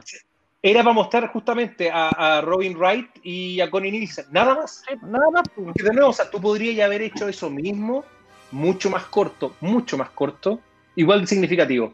Si es que Sí. querías entregar el mensaje de que la verdad es el elemento más fuerte que hay en el universo, lo que tú queréis decir, no tendríais que haber hecho toda esa escena, weón, básicamente tipo los Juegos Olímpicos, ¿no es cierto?, amazónicos, weón, para poder contar eso que Una fue en dos tontera. minutos al final. Sí, yo me acordé Era como la- gladiadores americanos más encima. Claro, como de lo- American Ninja. ¿Sí o no? Era American Ninja. Era como el campeonato de Quidditch, me acordé, por el tema. Pero ¿sabes qué? Claro, ahí estaba, quería dejar instalado un poco cuál iba a ser el leitmotiv de la película. Y a partir de eso, el leitmotiv tenía que ser, eh, eh, no hay que hacer trampa, cuando ese es el mensaje, ¿cachai? La verdad es importante, no a la trampa. Era como Baby Yoda. Pero, Por eso, después, pero eso, pero después no, no siento que, eso, que esa idea, que se supone que tú usas al principio y tiene que volver al final con fuerza, ¿cachai? No encuentro que esté, que esté tan, no tan, está desarrollado, pues, weón. tan presente, ¿cachai? Como que no, el, el, el No, es, el fondo- es rebuscada, es rebuscada. Tenés que como que decir, ah, ya entiendo, pero, pero, pero es como después, pues no te, no te, no te queda marcado que es, lo, que es la Sí, función de pero la no apela a eso al final, ¿cachai? Apela como a la buena voluntad de la gente, como a los buenos deseos, eh, a no hagas daño. eh, el, el que apela a ese mensaje es Steve Trevor, que no estuvo en, eh, en los Panamericanos ahí en, el- en la isla de Tenisquira, ¿cachai? Claro. Es el que vuelve a decirle, vuelve a reiterarle el mensaje a ella, Porque yo, decirle, oye, porque yo no, yo no creo que esa lujosa escena haya sido solo para mostrar por primera vez la armadura. ¿cachai? O sea, es como él vuelve a contarle a ella, decirle, oye, ¿La armadura eh, sale en esa escena? Sí, no es ¿Al bueno comienzo? o, la o nombran a, o nombran a ¿cómo se No, llama? pues la nombra, no aparece la armadura, sino que aparece la estatua de esta galla que aparece Ah, ahí en el, verdad. en el- en el Coliseo. Pero al final weá. también lo de la armadura, lo de la armadura, weón, es, es bien extraíble la película, weón. No te aporta nada. Es Nada. pa- No, pues para vender juguetes. Para vender juguetes es muy Es, bueno. es la- es lo que le pedían a Tim Burton. Necesitamos vender cajitas feliz. ¿Cachai? Danos algo para vender cajitas feliz. Claro, pues tú entendís que la armadura es para enfrentarte a un enemigo extremadamente poderoso y tú no ves que haya ningún enemigo poderoso, tan poderoso. Yo tenía a Chita, que se supone que es como equivalente a ella, y después tenía a Pascal conectado con, digamos, tenía a Edward Enigma conectado ahí, que tampoco se justifica que andes con armadura, más bien te estorba. Eh, Igual Chita le sacó la chucha en la Casa Blanca a Diana.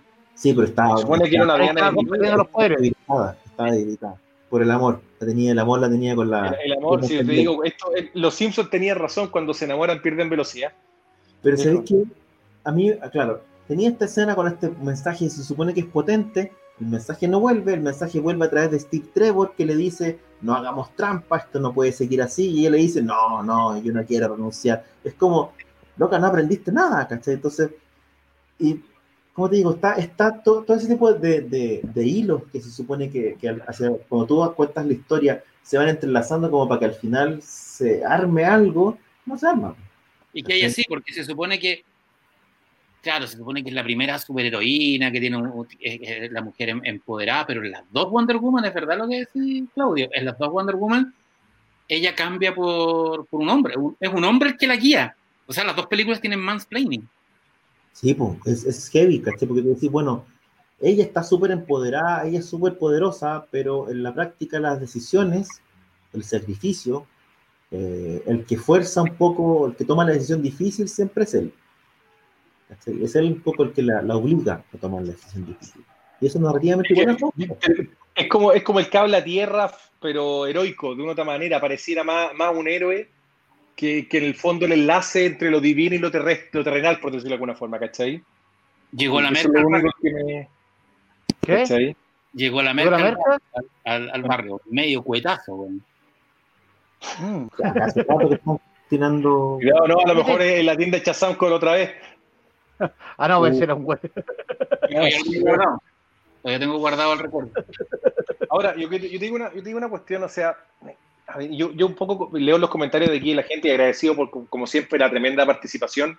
Acuérdense de darnos sus likes, que también nos sirven harto. Quiero aprovechar a una hora de capítulo que nos den sus likes. Eh, pareciera que a medida que vamos conversando, como que nos vamos acordando de cosas y de verdad nos va dando, como, no quiero decir más rabia, pero como que vais vaya encontrándole más, más, más pifias a la película. eh, y pareciera que el final es una basura. O sea, si alguien no es. Hay, hay un detalle, hay un detalle que es maravilloso, ¿cachai? Que se supone que Chita y Diana tienen como los mismos poderes, ¿no? Porque se supone que ella- eso fue lo que pidió, son como equivalentes en términos de poder.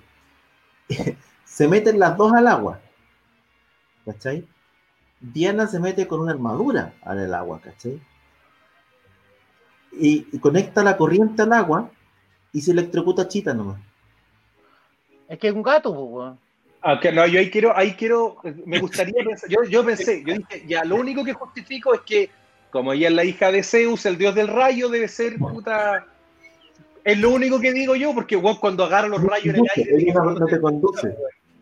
No, pues, pero Ah, cuando agarra los rayos, Mira, Pero un gato. lo agarra Un gato con el agua no funciona, ¿no? Una cuerda metálica, weón, el lazo de la verdad, una cuerda, weón, de energía que agarra un rayo, pues, weón. O sea, estáis A hablando de que quiere electrocutarse todo el rato, ¿cachai? a menos que esté ruso, a menos que esté con traje goma debajo.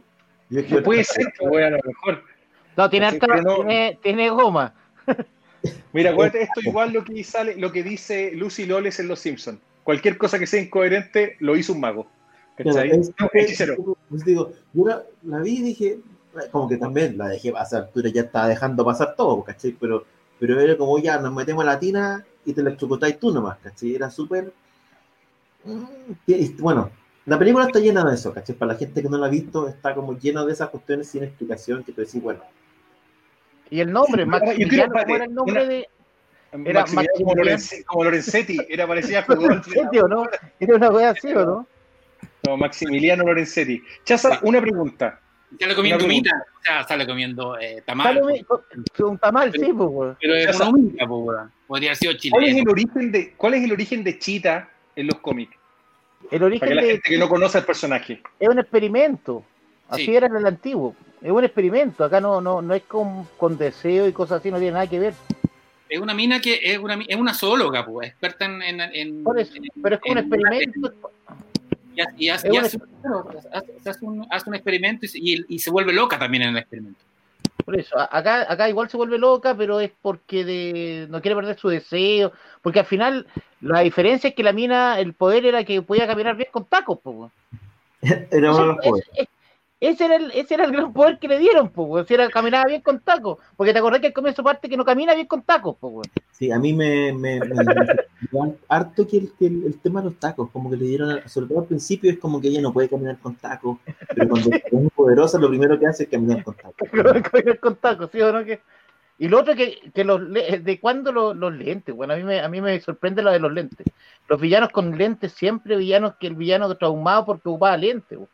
Acá éramos ser tres psicópatas, weón, si son eh, con los lentes, pues, weón. Ahora, ¿Cuánto hay una trauma cuestión con que los me- lentes? Ahora hay una cuestión que me llama la atención, que la película tiene un final eh, sin consecuencia. Eh, Max Weller después de la media cagada, weón, se, reúne con el hijo y es como casi, discúlpame, papá, te quiero, ¿cachai? Disney. Eh, y Minerva, weón, no, nada, pues, weón. Pero Minerva no sabía casi mató, pero Oye. casi mató a patadas a un weón, ¿cachai o no? Le sacó era los un acosador. pero era un acosador. Pero, claro, weón, pero igual, o sea, el, el gallo que la vio, el, el indigente que viene, No puta, merecía, weón, llama a los pacos, weón, alguna cosa, ¿cachai? no qué sé yo, Los weón. indigentes en esa época no tenían celulares, pues, weón. Ahora el, el, el, el tema con Carlos Chico está bien también pegado. Como Carlos Chico tiene menos desarrollo dramático que, que Nada. Era chino, era- yo pensé que era chino, hecho, comienzo- cuando aparece- Era raro, era raro el hijo, weón. Cuando aparece en el bosque al final, es como que está escondido en el bosque y aparece de repente, así como que, oh, papá, estoy Pero acá. son dos Yo, cabros le- chicos, yo- ¿no? yo no entiendo cómo Marco Erlor no le pidió una prueba de él a la mamá. Si ahora es que es como chino. Yo lo encontré muy parecido al weón. El Chico estaba como encerrado en la oficina todo el día. eh, como que no habla mucho. Y era como que además todo el rato era, era Pascal diciéndole, hijo, tú algún día vas a estar muy orgulloso de mí. Y el Carlos Chico decía, estoy orgulloso de ti, papá. Era como que todo el rato. En, en los cómics es básicamente un multimillonario que financia la Liga de la Justicia en, en un momento, ¿no? Y después No, se vuelve quiere, quiere, es- es que tiene una misión que después él se niega a cometer la misión, que es como, como de unos extraterrestres que le dieron un poder, porque el guante tiene un poder de controlar, pues, que sangra. Que acá pareció un poco la idea que le quieren dar, pero no tiene nada que ver.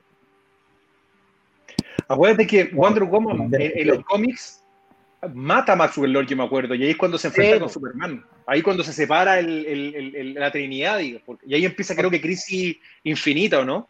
Sí. Pasa que, que el personaje puede controlar las mentes y controla a Superman. Y ahí para defender a Superman lo tiene que matar. Por eso el villano de Wonder Woman nunca fue un villano. El- al comienzo no era un villano, después lo volvieron villano. Ahora en los nuevos 52 sigue vivo. Ahora es de Checkmate. Siempre inventan cosas nuevas. pues. Pero, la la película no es un villano tampoco. Al final te lo dejan como que Un buen, no, un buen producto del abuso, ¿cachaste que te mostraron como esos flashbacks del weón? mo- Yo cuando vi al hijo, yo pensé que era Ernie Reyes, weón, el... Pero el- es chino. Ese Hijo el chino, ¿Te acordás que, que- ese que salía en, ¿cómo se llama? En las Tortugas Ninja 2? Y que Sí. creo que, no me acuerdo qué otra película hizo. Ah, salió en Red Sonia, ¿te acordáis? Era el rey, el, el emperador El chico. chino chico. Pero ese ¿Te era, ese era el, ese era el pequeño karateca, pues, weón. O ca- Eh, porque- porque, o sea, dije, este weón que Chris se parece, weón. ¿Cachai? No, Pero el que- hijo no es de él. explicar, explicar las motivaciones o intentar explicar las motivaciones de un personaje en la escena final con flashbacks de segundos, ¿cachai? Como diciendo que no, mira, en realidad él, lo pasó mal, eh, tuvo carencias, se hacía pipí en la del cama, rigor. eh, claro, es como dijo el rigor, lo Tenía con hoyo. justificar eso como una búsqueda del poder, ¿cachai? No, no, eso está, eso está, eso está horrendo, como clase de guion dos, eh, uno, guas que no hay que hacer. Es que eso, la película tiene un montón de, que, que en cualquier curso de guion, eh, el, el más, desde el, desde el más amateur hasta el más profesional te lo dicen, tiene un montón de cosas que, ¿cómo cometieron tantos errores? weón? Sucedi- viendo que la primera película con todos sus pros y sus contras, es una película bien armada, bien contada, que tiene un- el camino del héroe súper trazado, eh, el, piloto que, llega a la isla, la, joven princesa que se revela contra su madre, sale de su lugar de confort, eh, porque está obsesionada con que Ares eh, va, a traer la guerra, justo hasta la Primera Guerra Mundial, que eso está muy bien en la primera Woman. La idea de la, la, eh, la lectura de la Primera Guerra Mundial, que es la primera gran guerra, digamos, del, del- del- mundo moderno, eh, eh, contado a través de, de- eh, a esta visión mitológica del regreso de Ares. Eso está súper bien. La historia de, de toda la parte en Francia, ¿no? O sea, de hecho, sorry, Juan, pero al lado de esta, la primera Wonder Woman es Ciudadano Kane. Sí, sí, además que hay que tomar en cuenta que, bueno, Wonder Woman llegó un poco tarde porque ya se había hecho la primera de Capitán América y de cierta manera tuvieron que tomar ciertas decisiones, cómo hacerla aparecer en la primera y probablemente cambiar un poco el, el, el guion original. Por eso se parece tanto. Si, si el Capitán América, eh, eh, en la primera y Wonder Woman son prácticamente el, el eje dramático es el mismo. De hecho, ocurre en el mismo lugar. Eh, el, el personaje de. Si tú te fijas, en, en Capitán América es un super soldado, un ser extraordinario, un super soldado que tiene un romance con una espía. En Wonder Woman es, el, es lo mismo, pero al revés. Cambian de guerra mundial, los malos son alemanes. Eh, ocurre, las escenas de acción ocurren en Francia, donde además cada, cada, cada uno de los personajes tiene un equipo variopinto, donde hay un indio, un piel roja, un francés, ¿te fijas? Es lo mismo. Va, Don- y de- donde triunfa, donde triunfa el Capitán América el- plan del malo, del alemán, es bombardear Londres con un, o Occidente con un super bombardero, ¿cachai? Un super biplano en, en la Primera Guerra Mundial y un ala volante en la, en la Segunda. Y en las dos echan abajo el avión, es como, wow, como... En fin. Mira, yo lo único que te puedo decir es que hay gente que acá que no la ha visto y dice, puta, se parece que es re mala. Véanla. No es tan mala. una película. A ver, No, es una vean, película que igual la podéis ver. la- o sea, es una, es una película de matiné que la vaya a contar relativamente viola, dependiendo de, de- de cómo tú la quieras ver. Lamentablemente, cuando te empiezas a hacer un análisis de, cierto, de, de varios elementos de la película, se te empieza a caer. Pero es una película súper aguantable. De hecho, está bien sostenida sobre los cuatro actores principales de la película que obviamente son Chris Pine, Gal Gadot, ¿no es cierto?, Kristen Wiig y Pedro Pascal. Ellos sostienen la película porque lo hacen bien dentro de todo. No hay la más dirección personajes. es mala, ¿cachai o no? Eh, que Pero- que Wonder Woman corre eh, como Superman en Superman 1, cuando corre Sí. arriba. Como Sí. que no, no lo cuando vas a logra. hacer con el tren. Es rara la Sí. es como que, o como que corre así enfrente y como que el, el fondo va como en otro, en otra velocidad, ¿cachai? de hecho, hay, hay, hay un par de escenas en que los efectos especiales están muy mal. Están muy... Sí, tú decís, eh, claro, como que lo aceptáis, ya, ya, ya, ¿cachai? Pero, pero me llama la atención porque el fondo tampoco es. Es que te- eh, ahí no, eh, en esa escena no hay efecto. Esa es una escena que se, se filma de diferentes formas para que se vea como corriendo, pero es una weá que hacían en Superman. Es, es casi no hay po. efectos especiales. eh. Claro, el tema es que uno dice, bueno, eh, como que los, hay, super- hay efectos bien complejos que están bien solucionados. ¿Cachai? No sé, pues cuando está con el lazo y, y el rayo, Sí, y, claro.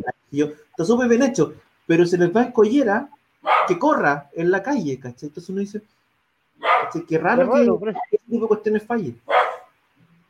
No, pero bueno, falla en harta, como, te, como dice la parte, lo que no tiene ninguna coherencia es, weón, cuando después de ir volando media hora se acuerda que tiene que ir a buscar el, el bolso de gimnasio con la armadura. Weón, eso no tiene, pero no tiene.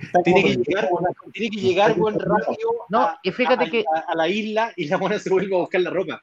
Eso No que- tiene sentido, pues, se cuelga de los rayos y después aprende a volar, weón, que como tampoco se- es lo mismo. es- aprendiste a colgarte los rayos automáticos y después aprende a volar en la misma escena y después buscar armadura para volar. Claro, pues, pues sí, Sí, porque tiene, Son problemas lógicos que tiene la película. Y eso es lo que más ruido hace. Es como. Ya, pues, es como. Es que, por eso te digo, o sea, lamentablemente uno, uno tiene. puta, Wonder Woman era, era, fue la película que, la primera, fue la película que en un momento donde DC venía muy mal, porque teníamos todo lo que pasó con Marta, eh, puta, fue la película que afirmó. Dijo, oye, ¿sabéis qué? Puta, Wonder Woman se ve como algo que, chucha, está. Puta, ojalá que, ojalá que sigamos en esta línea. La película, si tú lo. Y, y eso que no hemos hecho todavía los la comparativa tan dura, pero el tono de la primera Wonder Woman versus son dos películas total y absolutamente diferentes, ¿cachai? No pareciera que hubiera una continuidad más allá del, del- de la protagonista y Chris Pine, pero nada, ningún tipo de, de puta, ni, ni siquiera estilo, ¿cachai? ¿O no? O sea, puta, tú decís, ¿qué onda? Como la misma directora, la misma, bueno, te hace una película que es, no, son una en blanco y la otra es negro, ¿cachai? Una película que Wonder Woman, puta, hacía despliegue de sus superpoderes, ¿cachai? En, una, en, un- en, en escena súper bien, bien hecha. El final, bueno malo, tuvo una pelea final donde se notaba que la galla era la hija de Zeus. Puta, y acá, weón, eh, buena escena de acción, pero con muy poco despliegue de superpoderes, pensando en que ella ya tenía, ella estaba full superpoder tanto al principio como al final, ¿cachai? Eh, Hay un. A mí me pasa que en general tiendo a pensar que las segundas películas. Bueno, el Flash con muletas, bien- muy bien. Buena acotación, sí, corre como. Corre, es muy desarmado, es Ramírez el, el- Me pasa que las segundas películas de los superhéroes normalmente son buenas. ¿Cachai? Como cuando, No, no, te, no. cuando te liberas de la necesidad de contar el origen, normalmente tenés una segunda película que, que, que- donde ya entra en la historia. Normalmente, mi impresión de repente, a lo mejor estoy equivocado, ¿cachai? Eh, es que son buenas. Y en este caso fue, no, no fue el caso. Eh, siento que es una segunda parte bastante más débil, es cierto, la manera que entretenía, eh, sí, es mucho más débil que la primera. Y- incluso parecía, y, y- y tiene elementos que parecieran introductorios de un personaje, ¿cachai? Como aprender a ocupar el poder de la invisibilidad, aprender a volar, weón, ¿cachai? No, o sea, si como que pasa una cosa es aprender un poder- un poder y otra cosa es inventar un poder por ruso. Es como Pero, lo. weón, viejo, Superman Pero 4, igual, Superman hacía ladrillo. Espérate, en Superman 4, Superman hacía ladrillo. Cuando reconstruye la muralla china. No, me, para mí el mejor superhéroe que hay. ¿Cómo se ganaba la vida albañil? ¿Cachai? No, y Weón, que la daba besos- daba besos Superman y borraba la memoria. Weón la cagó, ¿cachai? ¿O no? Eso, eso era una weá terrible, ¿cachai? No, y el weón tenía telequinesis, bajaba gente, weón, ¿cachai? No era. Y, en general Impresionante, rayos, por él. tiraba rayos con los dedos. ¿Cachai? Tiraba rayos y elevar gente. O sea, también hay un montón de cuestiones eh, eh, inventadas ahí, ¿cachai? Pero claro, dentro de la lógica de la película probablemente resisten un poquito mejor eh, que una película hecha hoy día y de- en, en el contexto además de, de un universo que es más expandido. Uno, uno tiende a pedir más, ¿cachai? De repente uno el regodión y a lo mejor igual la película funciona o a lo mejor le va bien. Hay gente, hay que decir también, que hay gente a la que le ha gustado mucho eh, la película y en general las reacciones si uno ve eh, Rotten Tomatoes, ¿cachai? O lee Twitter, las reacciones son súper polares. Sí, sí, totalmente. Y hay gente que la ama. Pero yo creo que lo que más hay es gente que la, que la pasó bien, que, que la encuentra entretenida. Es lo que más hay. Es como una película término medio, una película tres estrellas, o dos estrellas y media. Hay, y claro, hay gente que la... Yo, yo si, te, si te debo confesar, no la odié. Pero me aburrí y... No te mató. ¿Sabes lo que pasa? Yo creo ¿Sabes que aquí quiero un elemento que dice Claudio, sorry, Chaza, súper rapidito, que es que da lo mismo. Esa es la verdad. ¿Cachai? No, Y tú, tú, tú la veís, ¿cachai? Pero da lo mismo, no, no es importante para nada más. La Yo, película. ejemplo, salí con cara, con ganas de matar el mundo después de ver Suicide Squad. Yo dije, esa weá es una porquería. Pero en esta no, weón. Esta, esta como. eh, eh. Es que estoy sin pagar, estoy sin pagar entrada, yo creo que estaría más enojado. No, te aseguro que no. Fuiste cabrita, estuviste un rato ahí viendo la película, te entretuviste en algo. Claro, lo que pasa es que además estamos todos encerrados, entonces cualquier estreno es como uno lo agradece tanto. Yo creo que Pero- ayer, a, mí me afectó mucho que ayer después de ver esta vi Soul, y ahí me cagué, Yo ahí también. la vi- cagué mal. Y ahí la cagué, porque ahí, ahí, como- ahí la encontré, No, pero ahí es que Soul la una maravilla. Eso, No. ustedes que vieron Soul, ¿qué tal la película? He visto así como comentarios, A veces la cagó. por qué sé yo. ¿Sabéis qué? Soul, a ver. al- esto, esto lo leí en Twitter a un gringo y encuentro que es la mejor definición de Soul. Pixar siempre hizo películas para niños, pero que no aburrieran a los adultos. Soul es una película para adultos que no aburre a los niños. Porque Soul está hecha, de partida la música es muy importante en Soul, la música de Trent Reznor con un jazzista, el personaje es un jazzista y la película es, es- es- por ejemplo, Gonzalo Martínez, que que aparte de ser un gran dibujante, es jazzista y tocó trompeta en, en- en el club de jazz y tiene un, un pasado. serio? Sí. Él se- eh, Gonzalo Martínez se retiró del jazz porque descubrió que no podía ser, nunca iba a ser buen músico. Weá de Martínez, pues, weón. Siempre hace las cosas bien, pero el weón con ñe, ñe, ñe. Es como. Yo lo conozco, pues, es como cuando sube su weá. ¿Cachai que Gonzalo sube su, su dibujo y dice, oh, yo no dibujo tan bien? Como, bueno, para que le digan que. Y le escribe Kike Alcatena, y Kike Alcatena le dice, Gonzalo, sos lo máximo. No, Kike, ¿cómo se te ocurre? Sí. Saludos para Gonzalo, que siempre nos vea. Pero sí, siempre, por, por eso lo dije, porque sé que nos ve. Y, retar. y nada. Y la cosa es que la, la, la, la película es- súper jazz, weón, porque el jazz es básicamente improvisar, improvisar sobre un... la película es eso, es musical. Es, No, sin esp- nos piden que no spoilemos Sol porque es buena. Entonces, como la gente no la ha visto, no, no, No, weá, es una película no, porque- de hecho, no, no, no he contado de nada de lo que se trata la película. Pero la película es bien heavy, weón. La película es de esas películas que tiene ese momento epifánico de Pixar que tú decís, que después, vos cacháis que una película Pixar que no lloráis, weón, estáis cagados. No, no, una mala película, no, no funcionó. Por eso digo, en esta wea, esta wea es, es como es como app mezclado con intensamente. Vaya a tener que llorarte la, al comienzo y final, es bien hermana de Intensamente. Sí. desde otra desde otra mirada tiene No tengo una- ahí pendiente, no, Tiene no, un homenaje. Tiene homenaje a los dibujos animados de UPA, por ejemplo. Esa weá me encantó también. Gracias Cristian Pulido Ah, eh, se me fue el nombre Atticus Ross el, el otro músico que está con Trent Reznor que son weón, bacanes los dos weón. Bueno, La- te enredes y la raja. weón.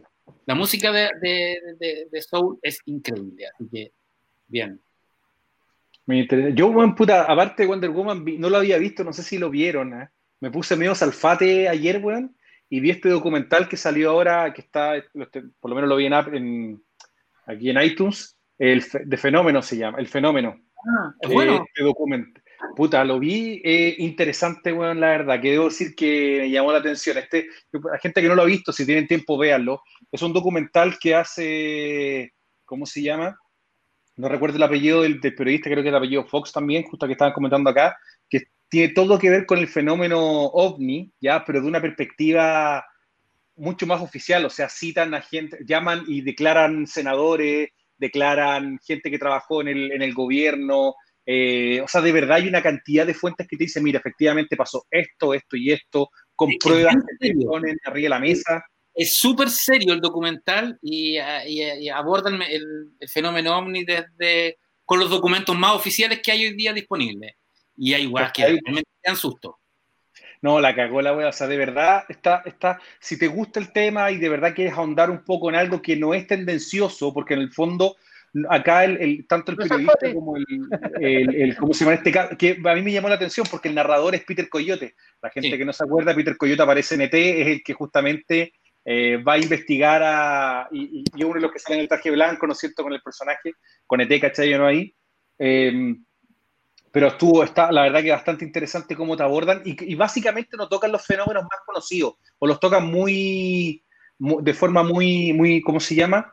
Muy, muy rápida, por el fenómeno Roswell y cosas por el estilo. Me, me llama mucho la atención la historia que te cuentan del, del encuentro en Socorro, ¿cachai? Sí. Que ese, ese, ese dato no lo conocía. De hecho, eh, bueno, de hecho, ¿sí? lo desarrollan más que Roswell, que es como. Y... Ojo, el documental también está en Amazon. Está en Amazon y está en Apple. Lo subieron en. Ah, buena, buena. Yo lo vi, yo lo vi en Apple, así que si la gente tiene Amazon, véalo. Yo la verdad que eh, fue interesante verlo y llama justamente Phenomenon. la fuente. En Fenómeno. inglés que habla de fenómeno, ¿cachai? Pero está, si no lo han visto, véalo, un buen trabajo periodístico, con buena fuente, me llamó harto la atención. No, en general.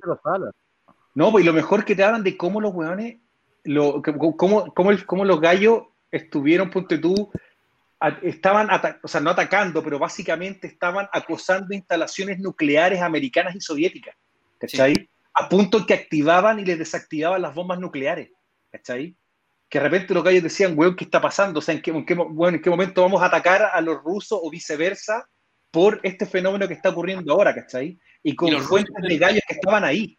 Y los rusos pensaban que eran americanos y los americanos pensaban que eran rusos. No, o sea, Es, interesante ver justamente como ese lado de la historia y con gallos que te hablaban de, o ponte tú un astronauta, que el gallo entregó evidencia al gobierno y que le hicieron desaparecer. Dijo, viejo, yo vi esta wea. ¿Cachai? Yo estuve ahí, yo vi esto, pasó esto, esto. Chucha, Juani. Vale, vale la pena, véanlo, ¿cachai? Eh, si, si les gusta el tema, yo se los recomiendo. Oye, eh, este es el último programa del año. Estamos cerrando un, un año pandémico en que, en que nada, pues, bueno, hemos estado todos los fines de semana, en la medida de lo posible, con, compartiendo con la gente. Y me gustaría pedir que es que comenten, no sé, dos o tres, o pueden ser más, ¿cachai? Como, como hitos pop de, de este año que para ustedes hayan sido como relevantes, así como, como tratando de cerrar un poco el año. Yo sé que es difícil porque han pasado muchas cosas, no tantas como nos hubieran gustado probablemente, pero como pensar en eso, en qué, en qué fue lo que para ti fue como el gran hito de las cosas que más te gustan al final, que marca el, el, año. Ruso. Mira, yo voy a hablar desde la perspectiva de lo. A ver, voy a tratar de hablar de, de videojuegos, que es el tema que, que obviamente que más me compete a mí. Eh, yo creo que este año fue, imagínate, con un año eh, difícil como el que vivimos por el tema, obviamente, COVID, pandemia y un montón de cosas más. Los lanzamientos de las consolas que hubo este año para mí fue, creo que uno de los fenómenos más grandes que yo por lo menos recuerdo haber visto, ¿cachai? En el último tiempo no solo por lo que significó la escasez de las consolas, sino que de verdad ver a la gente en una suerte de, de movimiento eh, puta, en contra de acaparadores, ¿cachai? Gente moviéndose tratando de conseguir las consolas, creo que para mí fue un tema que no había visto nunca. Podemos hablar de algunos juegos que salieron, que creo que ya lo hemos mencionado algunos, ¿no es cierto? Que, lo, hicieron muy bien, que lo rompieron, pero el lanzamiento de las dos consolas de nueva generación creo que fue algo que no había visto, por lo menos en en mis 39 años, eh, la masividad con lo que con, con, lo que pegó, ¿cachai? Yo no, fue de verdad que una cuestión que fue muy, muy, muy heavy para, para mí, por lo menos yo les puedo comentar desde, desde mi perspectiva. Eh, no sé si en la industria habíamos visto lanzamientos de consolas de este estilo, no sé si habíamos visto un impacto tan grande eh, con respecto a que el día de hoy todavía, todavía no hay PlayStation 5, todavía no hay Xbox Series X en el mercado, o sea, de verdad conseguirles casi un, un tema puta, bueno, es, es, tener cueva o contacto, bueno, a nivel papal, ¿me entendí? O sea, tenéis que, bueno, puta, Francisco tiene que intervenir, bueno, para poder hacerlo. Así que te diría que ese es uno, que, uno de los fenómenos que para mí, por lo menos, me llamó mucho la atención. Eh, el otro, yo también creo que aquí gente comentó en general, eh, uno puede hablar de series y un montón de cosas más que la verdad que, que, que puede ser que te gustaron, te gustaron, Star Wars, lo que sea, pero creo que el, el Snyder Cut para mí fue uno de los fenómenos de la cultura pop por lo que implica el antes y el después que pueda traer el, el, el anuncio del Snyder Cut. Como un director le dio, le dio vuelta la mano a Hollywood, eh, como nunca lo habíamos visto antes, eh, con, una, con algo que ni siquiera hemos visto de nuevo, o sea, una película que ya la gente no le gustó y que ahora la vamos a ver en otra versión que puede ser más mala que la original o, hay, o tal vez mejor, no tengo idea, o sea, nadie sabe lo que va a pasar, pero ver realmente cómo un director se la jugó a ese nivel fue brutal. Y lo último que para mí fue también interesante es el, lo que pasó con Motu. Eh, nosotros somos fanáticos acá, la mayoría por lo menos tenemos un gusto por He-Man Master of the Universe y lo que pasó con la, con la llegada de la serie y todo el fenómeno que pasó. Por lo menos para mí me dices como sabéis que eh, no está muerto, no, No, o sea, de una otra forma las series no funcionaron, pero los juguetes todavía siguen funcionando y, y me llama mucho la atención. Así que esos serían mis tres hitos por lo menos del año. Chaza, ¿cuáles serían los tuyos? Puta, me cago. No, si el Snyder Cat para mí era una weá que, que- No, que pero si Chaza, si se puede compartir, Eh, pues, si es de cada uno. Pues. A mí me gustó mucho lo que pasó con The Voice este año, por ejemplo, que prendió mucho más que la primera vez. Que la primera temporada como que pasó sin pena ni gloria como al- con respecto a la segunda. Y puta, la, la muerte de varios dibujantes, bien, puta, que era, tengo bastante fanatismo. Por ejemplo, lo de Uderzo, que ya tenía sus años, son, son Richard Corben, Denis O'Neill, Kino. Fue un año bien bravo en ese sentido. Juan Jiménez también se fue este año. Y se fue una generación completa en el mismo año. Que, está mal que mal, igual como que, que es triste. Esos dos nomás. eh, Y puta, es que la otra me- o sea, la- Pero ¿cuál sería, cuál, cuál- cuál sería para ti el cómic del año? Por lo menos lo que ves tú en... en- o sea, en- por, por cómics, el- los tres Jokers, lejos. O sea, fue, aparte que este año fue muy raro porque existía una sola distribuidora en Estados Unidos y este año se separó la distribuidora y crearon otra distribuidora para DC Comics y esa distribuidora justo agarró una época justo muy buena de DC en venta, pero que no se han reflejado en, en listados, entonces no se sabe las ventas de este año, el primer año que no se sabe las ventas de DC, po. Nadie sabe cuál fue el título más vendido del año porque DC no, no concursa, po. Está- Entonces mira, la, Lo de DC entonces- está- o sea, se, se acaba de anunciar que en marzo, de marzo a marzo, DC va a mantener un tercio de los títulos que tenía antes. Hay autores y guionistas que se están enterando ahora que sus series no siguen. No, sí, de DC, viene, yo creo que, yo- de hecho yo creo que uno de los hitos del año es, es precisamente DC. En todo Pero, por sentido. Hicieron, hicieron el evento de agosto, de julio-agosto, donde anunciaron con bombo y platillo todas las películas que tienen, a todos nos volaron la cabeza, la, eh, sí, el Snyder Cut fue una sorpresa, yo creo que, que era, un, era un chiste. Es- el Snyder Cut era un chiste, era, un, era, una, era, una, era, era una broma con la que hueveábamos al chaza, ¿cachai? Eh, no, esa weá nunca va a pasar, y la weá pasó. Eh, todos, los, todos los anuncios del, del evento de, de- de Warner DC fueron muy, muy buenos, pero, y es, y es probable que los, que los tres Joker efectivamente haya sido el, el cómic, por lo menos el cómic superhéroe más vendido el año en general en Estados Unidos, más allá de lo que vende Scholastic, que es una, que algún día deberíamos hablar de Scholastic, porque es una, es una, es un ¿Quién universo el más vendido del año? que es El lo que más, es lo que más se, se consume, de hecho. Y, pero por otro lado, la editorial está en crisis. La editorial está. DC Comics es, es hoy día, está en un cagazo editorial. Yo creo que. No voy a tirar los carriles. Peor a lo que estuvo Marvel en los, a finales de los 80 y los 90, cuando cagó Marvel. ¿Se acuerdan cuando Mar- Marvel quebró? Marvel cuando lo, quiebra, cuando, cuando lo quiebra, lo- de hecho lo compra Revlon un tiempo, y después viene la Marvel, Marvel Revolution y todo eso. Pero yo creo que DC, porque en rigor, DC es de Warner y Warner es de, eh, eh, y Warner de AT&T, ¿no? Eh, y, y a AT&T no le interesan los cómics, no le interesa la editorial, le interesan los personajes. Y básicamente le interesa Batman y su- Batman y yo creo que Batman y Batman Superman. y Superman, pero es Batman el, el rentable.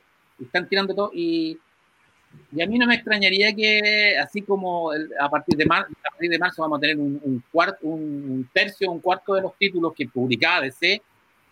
Esto, se- esto- porque además la, la- la- Pero Marvel está igual, es que hay una. está en crisis, entonces como Ahora, Ahora, la crisis es que no- yo, yo- yo la pregunta que hago, ¿hay una crisis general? ¿Cómo está Marvel hoy día? O sea, Marvel también Marvel bajó. Marvel está sacando un tercio de los títulos que sacaba a comienzo de año, por ejemplo. Marvel está, está igual o, o igual de cagada también. Pasa Sí, que ya se están tirando, tiene a Disney que es un imperio. Bueno, pero igual es- tampoco le interesan los cómics, esa es la, esa es la realidad. de Marvel tampoco le interesan los cómics. Disney cuando compra, cuando compra Marvel, compra los personajes. Al final compré propiedad intelectual, no compré ahí el. Puta, no me quiero meter así a la como de negocio, ni mucho menos, pero no compraron el negocio de cómics, compraron a los personajes, interesa. poder ocuparlo y empezar a. ¿Para qué Marvel compra Fox? Marvel compra Fox para poder básicamente tener a los otros personajes, weón, del, de cinematográficos que no tenían. Yo creo, Pero bueno, yo- si la cantidad de plata que metió Marvel ahí es mucha. yo creo que Disney, compra, compra Fox por otra razón también, la guerra de streaming, weón. Los weones necesitan, catálogo. necesitan catálogos de streaming. O sea, imagínate que, lo que ¿te acordás la, la semana, la, semana pasada hablamos de Netflix, que Netflix estaba perdiendo, o sea, Netflix pierde esta semana Friends, que es uno, que una de las series Oye, sí, para mí me duele El Friends. rap. la veo harto. Porque Friends se va, lo que es HBO va Warner. para HBO, para, para la plataforma de, y, y- y va a perder todo lo de Warner en los, en los próximos meses. Es como perder el chavo. Sí, pues. Pero Chavo no le interesa sacarlo a Televisa, por ejemplo. Ahí tenía otra guay rara. po. Chavo no, no, no está en ni una, ni una lugar Que bueno, hay una, no- pelea, no hay una pelea ahí con la familia, hay una pelea ahí con la familia. Acá lo, lo- acá lo dice lo dice Rusto. Si el problema del chavo no es que a Televisa no le interesa, no le interese, no le interese el chavo, es que el- los dramas familiares que hay en el, la weá es, es un, es un- es un drama shakespeariano entre la- la weá, un tema griego la weá, entre la familia, entre los hijos Chespirito, con Doña Florinda, weón, ahí, hay una con Televisa, hay una cagada gigante, weón. Sí, pero espérate, Ahí. para retomar un poco la idea de los hitos del año, Pancho, no sé si tienes un hito- Bueno, eh, co- coincido en el en, en, en el Snyder Cut y coincido mucho en el regreso de He-Man, weón. Que yo creo que fue una fue un heavy. O sea, que se hayan agotado los juguetes. Que He-Man esté vivo es súper, eh, es una cuestión para nuestra generación súper bonita, porque bueno, nosotros hemos hablado de He-Man en, las, dos veces que ido a, a tu casa, Claudio, para, tu cumpleaños. Hemos, jug- hemos jugado con, con los Pero, pero, pero éramos nosotros, pues, weón. Nosotros hablábamos de He-Man cuando fuimos a Francia al- en el tren. Y ahora es una, te das cuenta que es una weá colectiva, que había más gente eh, extrañando a He-Man. Y desde otro punto me interesa mucho lo que ha ocurrido. eh, bueno, estamos en un- una época en que, en que la mujer está tomando mucha, mucho poder, ¿cachai? Está bien.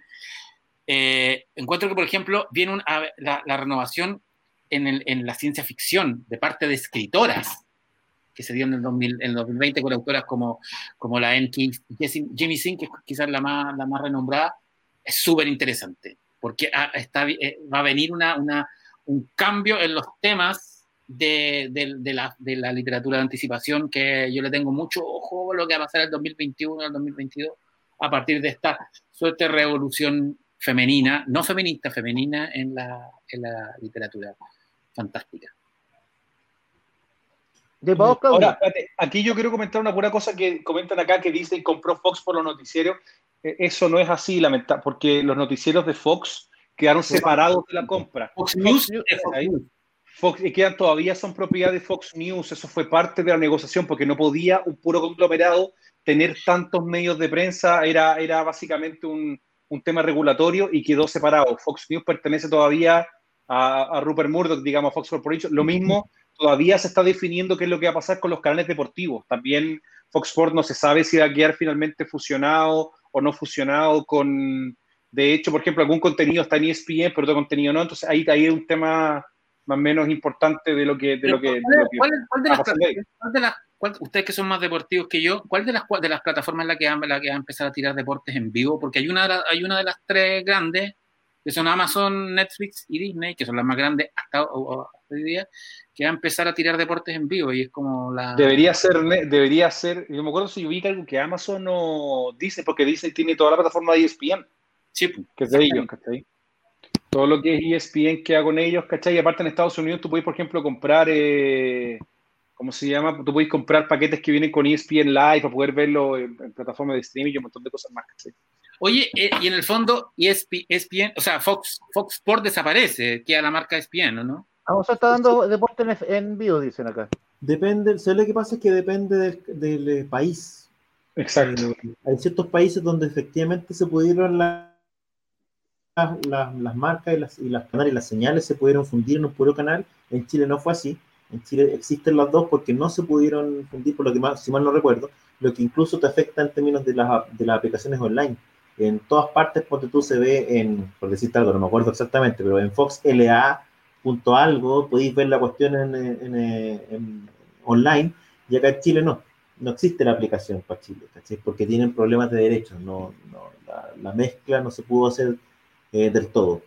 Así que en ciertas Por partes eso, sí, por eso, depende de cada, cada país en el fondo le pone, aquí la Fiscalía Nacional Económica le puso, le puso peros a la, a la fusión, ¿cachai? Y justamente uno el tema de los contenidos deportivos y algunas cosas más. No, no, pues acá le dijeron no, o sea, no pueden hacer esta fusión porque en el fondo la única oferta deportiva que tenía el cable era ESPN, Fox. Olvídate del CDF porque básicamente algo enfocado solamente en fútbol, ¿cachai? Teis Sports, ¿no? no existe, ¿me entendí? Pero CDF no es de Fox, no es de Warner. El canal de fútbol, el canal de fútbol es de Turner. Sí, ah, después lo compraron. ¿Cachai? Entonces no podíais tener todo. Bueno, eh, a nivel de hitos, para mí, bueno, yo estoy con lo que dijo el Chaza, primero que todo, la, la, la despedida de un montón de, de padres fundadores de, de lo que conocemos como historieta, ¿cachai? Cuando hablamos de, estamos hablando de gigantes, cuando hablamos de Corben, eh, cuando hablamos de Juan Jiménez, ¿cachai? Eh, cuando hablamos de Kino, estamos hablando de pilares de la... estamos hablando de actores secundarios, estamos hablando de como de los padres fundadores que nos estaban quedando. Por más que ya no estuvieran produciendo, por más que hace muchos años que no tuviéramos a lo mejor tanto material de ellos, probablemente Jiménez es una excepción, eh, igual es heavy, eh, que sigue Desde el punto de vista de hitos, me parece que el gran hito, eh, en términos de contenidos, es el reinado definitivo del streaming, porque básicamente este fue el año en que el streaming lo fue todo, en que la guerra en el streaming se desató, un año que obligó a Disney Plus a adelantar más de un año sus planes de expansión, un año en que todos miramos a la tele obligados más que al cine. Entonces, claro, obviamente este fue el año, el, el gran triunfador eh, fue este nuevo negocio. Fue el año de la agonía del cine. Todavía este año va a marcar probablemente un antes y un después en términos de industria cinematográfica. No sabemos todavía cómo se va a recuperar el cine de esta herida. Así que se recupera. En términos de industria de, de las historietas también eh, a nivel de Estados Unidos sobre todo, este es un año de, de una crisis en que una, industria que viene golpeada le clava una estaca en el corazón. Es muy difícil que la, y, no, sabemos cuál va a ser la consecuencia posterior.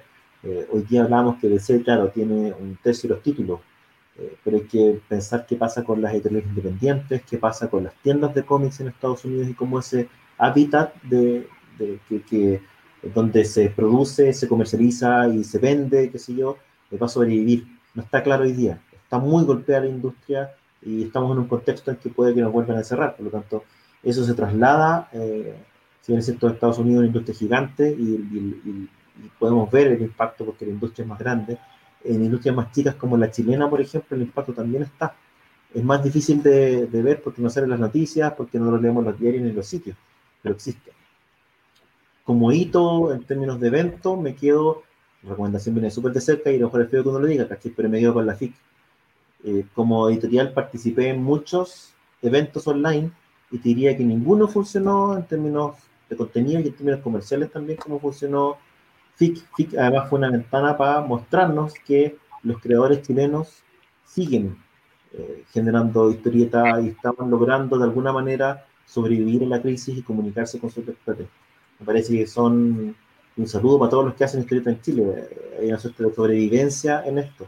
Y no solamente estoy hablando de las editoriales más chicas, las editoriales grandes, como Planeta, se arriesgaron a sacar eh, libros como el de Metro Babul, ¿cachai? Estoy pensando en libros como el de Martín Cáceres, eh, estoy pensando en libros como La Nueva Alegría Sofía, ¿cachai? Eh, Príncipe Yu y otras cosas más que salen en pandemia, que salen igual, ¿cachai? Y estamos hablando de grandes editoriales que siguen apostando, junto con microeditoriales, editoriales más chicas que han seguido o hemos seguido sacando, sacando cosas.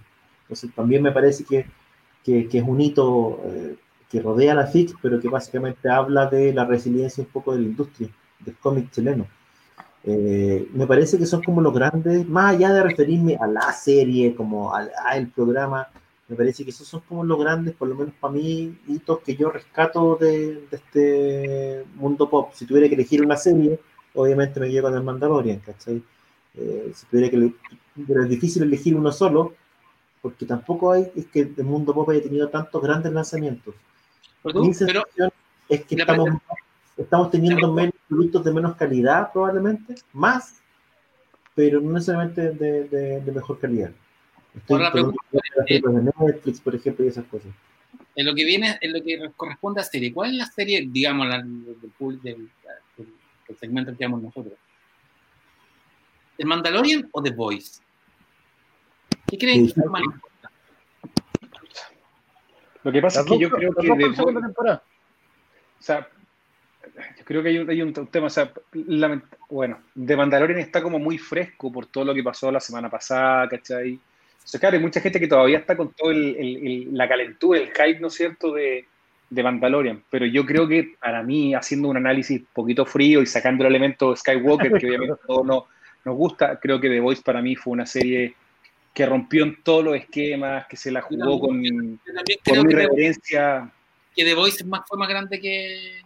Yo creo que para mí lo que tiene de, más. de Mandalorian es una súper buena serie, ojo, por favor, que la gente, ah, que- no, la gente, es buena serie, funcionó bien, los últimos tres capítulos para mí, de verdad, fueron una jugada enorme, pero, pero sigue siendo una apuesta bien segura en ese sentido, en mucho, de, The Voice rayó incluso con elementos hoy día, con casi hueveando a campañas que hay hoy día actuales, con los hueveando los Me Too, ¿cachai? O sea, los tipos tomaron riesgos, asumieron riesgos, eh, y los riesgos de una otra manera se pagaron, la serie funcionó bien. Pero de nuevo, esa es mi opinión. ¿ya? Sí, es También fue Me hubiese gustado ver, me hubiese gustado ver, Muy difícil. o sea, me hubiese gustado ver tú en Stranger Things esta- este año, como para Pero haber tuvo, tenido el final de Dark.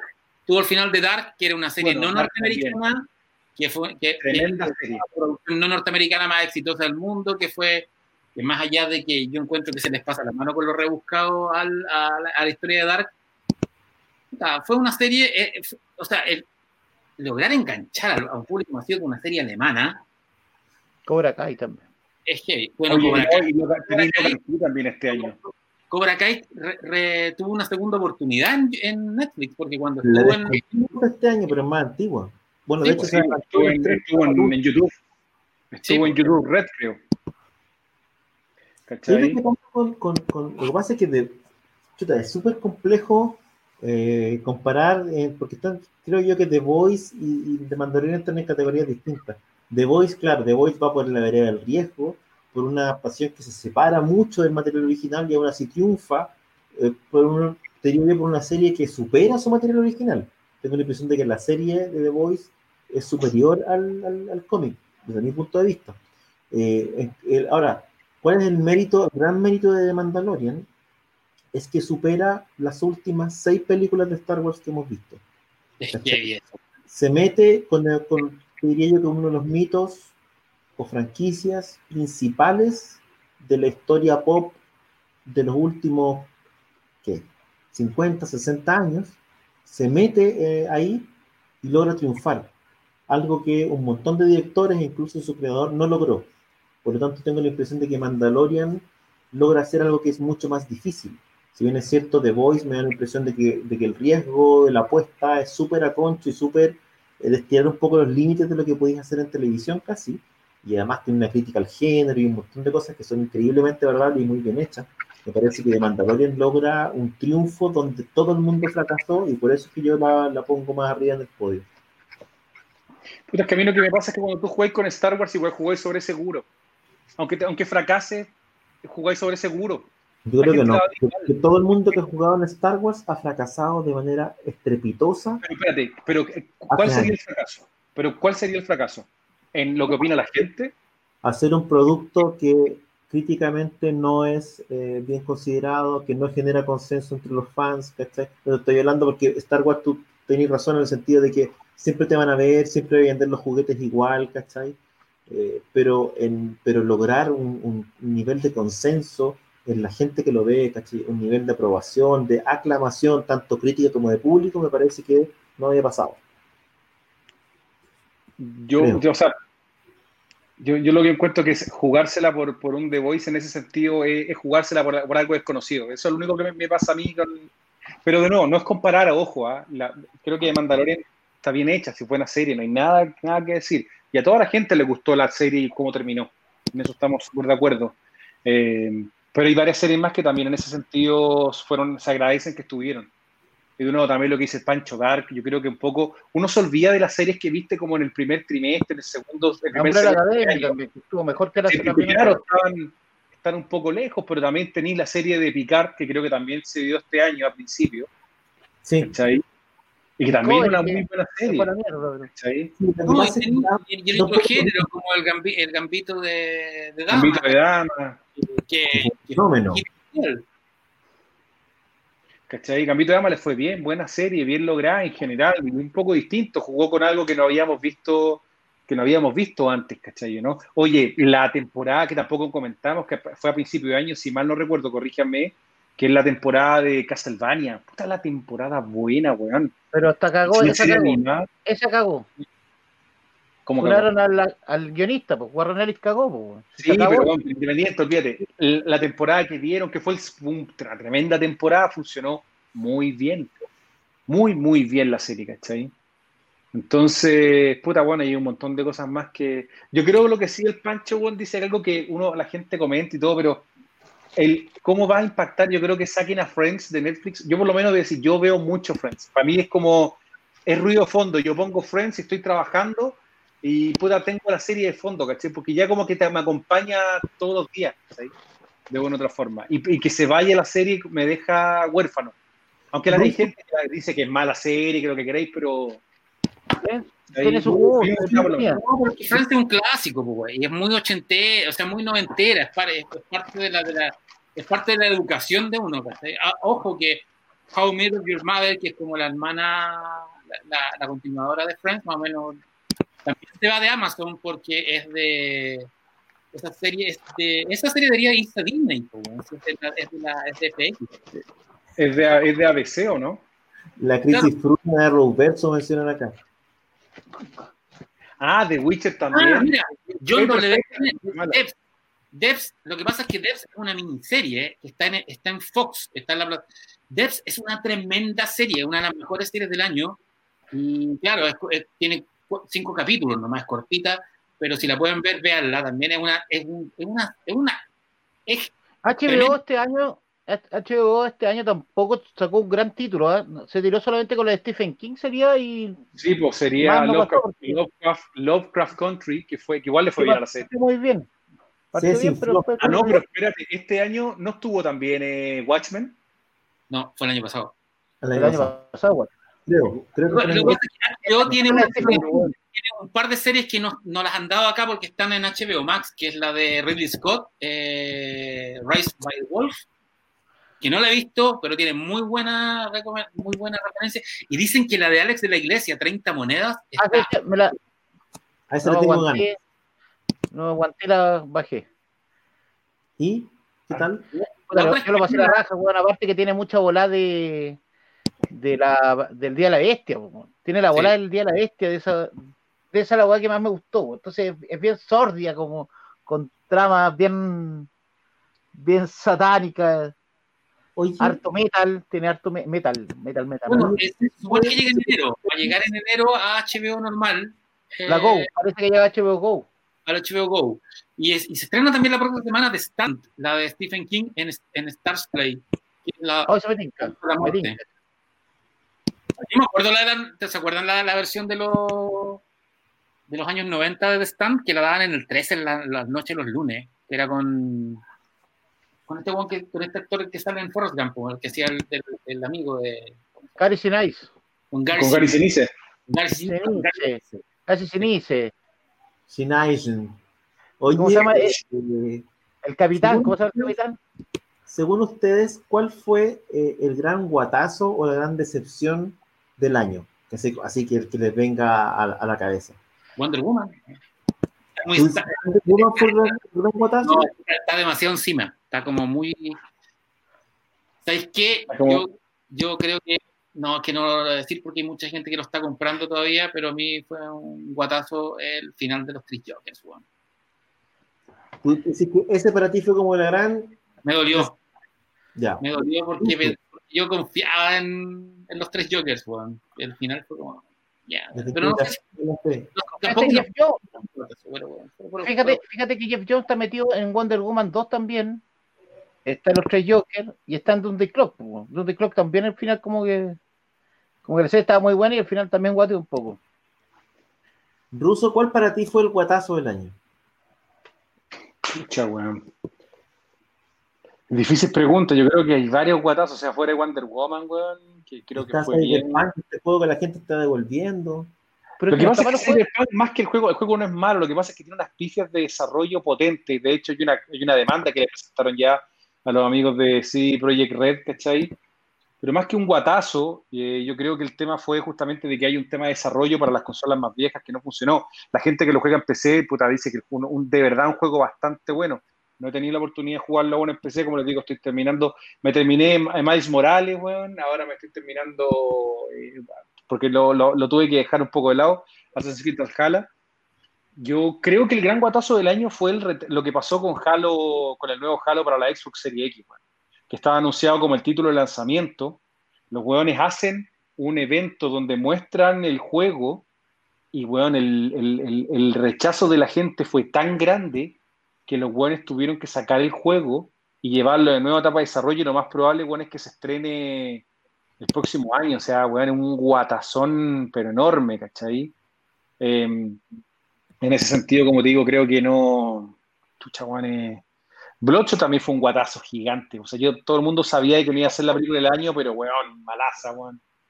Pero viene la segunda Puta, la cagó, yo no sé. Yo no sé, weón, cómo. O sea, yo creo que Vin Diesel, weón, debe tener algún tipo de parentesco con Zack Snyder, weón, de cómo le vendió la segunda parte al estudio. Hagamos la segunda parte, no sé cómo. Pero, pero algo, algo tiene, weón. No está tan bien. no era tan mal. ¿Vos la viste al final o no? No, me da lata Es que no está tan mala. no, Es una película, es una película entretenida también. Bien tontona, pero entretenida. Bien dice haciendo rápido y furioso. Yo creo, ¿sabes qué guatazos encontré heavy yo? La weá de la Comic Con, weón. La Comic Con de San Diego, la Comic Con de Nueva York, weón. eh, weón, todos esos eventos fueron como el orto, fueron weón. una mierda. Weón, lo siento, pero la de Brasil tampoco fue ni una maravilla, weón. La de Brasil encontré también el mismo problema. O sea, la, la de Chile fue. No, no, es, es que no lo quise. Por eso digo, pero todos esos eventos, por ejemplo, FIC, que no tiene, no tiene, no es un evento con mucha plata, mil veces mejor, entonces no se entiende, pues. No había cariño, no había ganas, gastaron plata, la de Chile gastó harta luca, weón. A uno Sí. se lo olvida, pero contrataron gente, hubo producción y todo, y ni, ni hablar de la de San Diego, po, la de San Diego fue un desastre también. No, y también yo estoy de acuerdo con lo que comenta Diego Hernández, que era el todo entrevistando a Pascal. Eso también fue un guatazo. Puta que nos dejó mal como país, weón. Puta la, la weón, a ir a enchucharme esa weá, weón. Pero, ¿cómo es posible, weón? Habiendo tanto otro weón que podría haber hecho el tema, weón. Oye, no, Mal, weón. Oye, Puta, mal, ¿no? Mal, mal, oye, eh, antes que se pasen los guatazos, antes que se pasen los eh, Star Trek Discovery, la temporada. Star Trek Discovery es indefendible, weón, la última temporada. Pero ¿qué, qué hicieron? weón? Una serie tan buena, tan distinta, y lo transformaron en una serie de Star Trek ya, pero al mango, como llamada cebolla intergaláctica en Fome. todo. Y es fome, fome, enredada, weón, no tiene patas ni cabeza, los personajes están cada día más odiosos. Y a mí me gusta a Discovery, weón, me- las primeras temporadas, pero esta es, esto ya es indefendible, ya como que no, no. Como que Pero, yo no he visto Tenet, pero es guatazo, ¿no, weón? ¿Quién la vio? No, ¿Sabéis qué? Lo que me pasó con Tenet, que la primera, la vi con, la vi con amigos la primera vez, y así como conversándola, y fue como, ah, esta guaya. Después la vi, después me puse a ver videos en YouTube que explicaban Tenet para explicarme los detalles, y la vi solo, con el teléfono apagado, y creo que la película es, es una película de espías bien convencional, tipo James Bond, con un truco que te la hace, te la hace enredada innecesariamente pero claro, tú puedes decir, bueno, este weón se está burlando a la gente, está burlando al público común eh, promedio. Tampoco es tan, es, es tan enredada como dicen, y la película por lo menos está bien hecha, weón. Está súper bien hecha, y un weón filma como los dioses. Yo le, le- le tengo cariño a Tenet. y le- le tengo cariño a- De hecho, casi se atrasa la transmisión hoy día porque estaba viendo la película y no, me, no caché que faltaban cinco minutos para las 10. Así que está, pero está, Ah, está ahí, así, está ahí viendo Tenet. pegado, estoy pegado viéndola, así que ahí les cuento qué tal, qué tal anduvo. Que- fíjate en los detalles, eh, Claudio, por la esquina, weón, hay unas weas que pasan en los, en Creo- alrededor de la pantalla que te da la cresta. Es una, es una película creo que que, fue- que hay que ver varias veces por la cantidad de detalles. Una Es weá que pasa que está en el fondo de escena es importante. Es que tiene que ver con el, el hecho de que, que Nolan es un weón que, que está Estaba hecho para cine. Sí, pues, exactamente. Es como. Yo lo estoy pasando bien, por lo menos. Hasta aquí, hasta donde he visto, lo encuentro entretenida, bien hechita. No sé, a lo mejor después voy a decir, ah, pero hasta ahora. hay una frase al inicio de la película que te la explica entera. Esta weá no hay que entenderla, hay que sentirla. Punto. Para mí, un guatazo también este año, weón, que, que yo no la vi, weón, la iba a ver, pero después vi la Doctor Dolittle, weón, con Downey Jr. A ver si iba de Marvel para hacer esa weá, creo que la weá fue, pero, pero un guatazo infumable, pues, weón. ¿Cachai? O sea, ¿qué es lo que hace que tú digas en algún momento, ¿sabes qué, weón? Voy a dejar de ser Tony Stark, weón, para ser el Doctor Dolittle, weón. ¿Cachai? No sé, Sí, weón, no, tan así. Yo creo que, mira, no te podemos seguir pagando lo que te pagamos siempre para que, para que sigas siendo Tony Stark. Así que toma estos millones y retírate. Y claro, él eligió mal su primer proyecto. Yo creo que esa película anda ahí con Pluto Nash, esa basura ahí, Murphy, weón. ¿Cachai? Mira, a la, gente, la gente ha mencionado un par de veces Mulan. Yo tengo Yo no reparos, yo tengo reparos con Mulan, pero no creo que sea así tan mala. Eh, eh, creo que los, las adaptaciones, hay, hay un montón de cuestiones en la adaptación en que se equivocaron desde mi punto de vista, en que no era transformar a la protagonista en una superheroína, ¿cachai? Hay un montón de cuestiones que... Y, y el acto final es especialmente malo, me parece, ¿cachai? Pero, pero es una película que a mí yo me encontré bien hechita, no sé. A lo mejor, a lo mejor eh, el Alzheimer me está traicionando, pero no, no lo encuentro así como tan, no, qué terriblemente mala. No lo sé.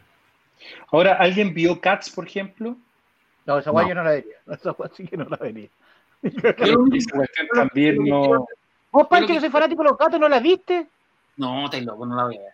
Pero vos sos enfermo los gatos, ¿cómo no ver gatos? No, pero, no, pero igual es que no tengo. no- no- yo lo, lo único que recomendar, que lástima, es que es difícil de verla porque está en Filmin y en, y en Cuevana en- en- un cacho contra el, el colapso, la serie francesa El fin del mundo, que son solo que son ocho capítulos, cada uno con un personaje distinto, todo en todo en, en- en plano en plano secuencia. Y te diría que esta es personalmente es la serie que más me gustó del año. Pero claro, ¿Colapso? Es ¿O una- prolapso? el, es que el colapso se llama en, en, en español y no sé, no me acuerdo cuál es el nombre en francés, pero una serie francesa, capítulos de media hora, todos los capítulos son, son con, con cámara en mano, con plano secuencia, son ocho capítulos, ocho personajes y están... La están pasando el cable, dicen acá. Acá Francisco Fernández dice que están dando Le Collapse en el cable, no lo sabemos. Ah, pero en qué, en, no sé, pero no- quizás la están dando, pero yo la vi en Filming, que, que es esa plataforma que todavía no llegue, que todavía está para... Solo Si te para... pagarlo no me dejó. Sí, A pues, lo mejor la dan en cable mágico. sí. ¿Cuándo, ah, ¿cuándo se estrenó Terminator Dark Fate? Fue este año, ¿no? No, el año pasado. No El año pasado. El año pasado. Birds of No, Prey de este año. Si se estrenó en cine. Birds of Prey. No piensa en que se estrenó en cine, no fue este año. Sonic. Sonic. Pero Sonic le fue bien, buena película. Por eso digo, estaba entretenida. Una película que. buena. Ahí tenía Pero el, el- tú- el culpable Snyder. Pues, weón. Sonic es el Sí, culpable de Snyder. Yo no he visto New Sí, Mutants todavía. Vela, Pancho. No, yo no me tan mala. Te va a sorprender. A mí Birds of Prey no me gustó, weón. Yo les voy a decir, no sé si, pa- pero para mí no me gustó Birds of Prey, la encontré, weón, ahí nomás la película, weón. ¿Cachai? No me, mejor de no la encontré es el interesante, nada, weón. Quiero comer siempre ese sándwich, weón. eh, bajé la receta para hacerlo. Mira, New Mutants, te diría yo que está mejor contada que las últimas películas de DC. Ojo. Sí, weón, pero Es una película, que que da, para mí, es una película que da absolutamente lo mismo, pero está mejor contada que las últimas películas de a Busan 2, por ejemplo. Ahí tenía otra película que, que pensé que iba a ser mejor y que no, no me mató tampoco, pero no es mala. Es como, es que es como rápido y furioso con zombies, weón. Sí, weón. O sea, no es no, la, pero la primera es una maravilla, pues. Pero Mira, es- Daniel Yacamán eh, trae aquí un debate que, que interesante, ¿cachai? Entre of Prey y Wonder Woman. a mí me gustó más Versus Prey. Qué fuerte, ¿cachai? lo que Fuerte. pasa, bueno, a mí me gusta más, puta, a mí me gusta más, o sea, a ver, yo creo que las dos películas andan ahí nomás, lo que pasa es que una es más corta que la otra, nada más. Pero si tengo que elegir entre, entre Margot Robbie y Gal Gadot, puta, me quedo con Gal Gadot. Gal Gadot, sí. Presencia escénica, eh, simpatía de la actriz, ¿cachai? Y un montón de cuestiones más. Pensando que... Margot Robbie es mejor actriz. O sea, eh, es que es relativo. Yo lo he visto en algunas películas que lo hace bien, pero tampoco he visto que tenga un rango tan amplio como para decirte, puta, sí, la he visto en, en comedia o en otras cosas más. Más que Gal, actúa más que Gal, hay que decirlo. Pero, pero, pero, pero de nuevo, o sea. sonríe y cagaste, vos. Pero, digo, pero no sé, no te, te, mentiría, no te diría que encuentro que ninguna mejor que la otra, porque la película de Tarantino, weón, eh, ¿cómo se llama? Ah, la, puta, cuando. Era, era una de Hollywood. Sí, lo sí, era de Hollywood.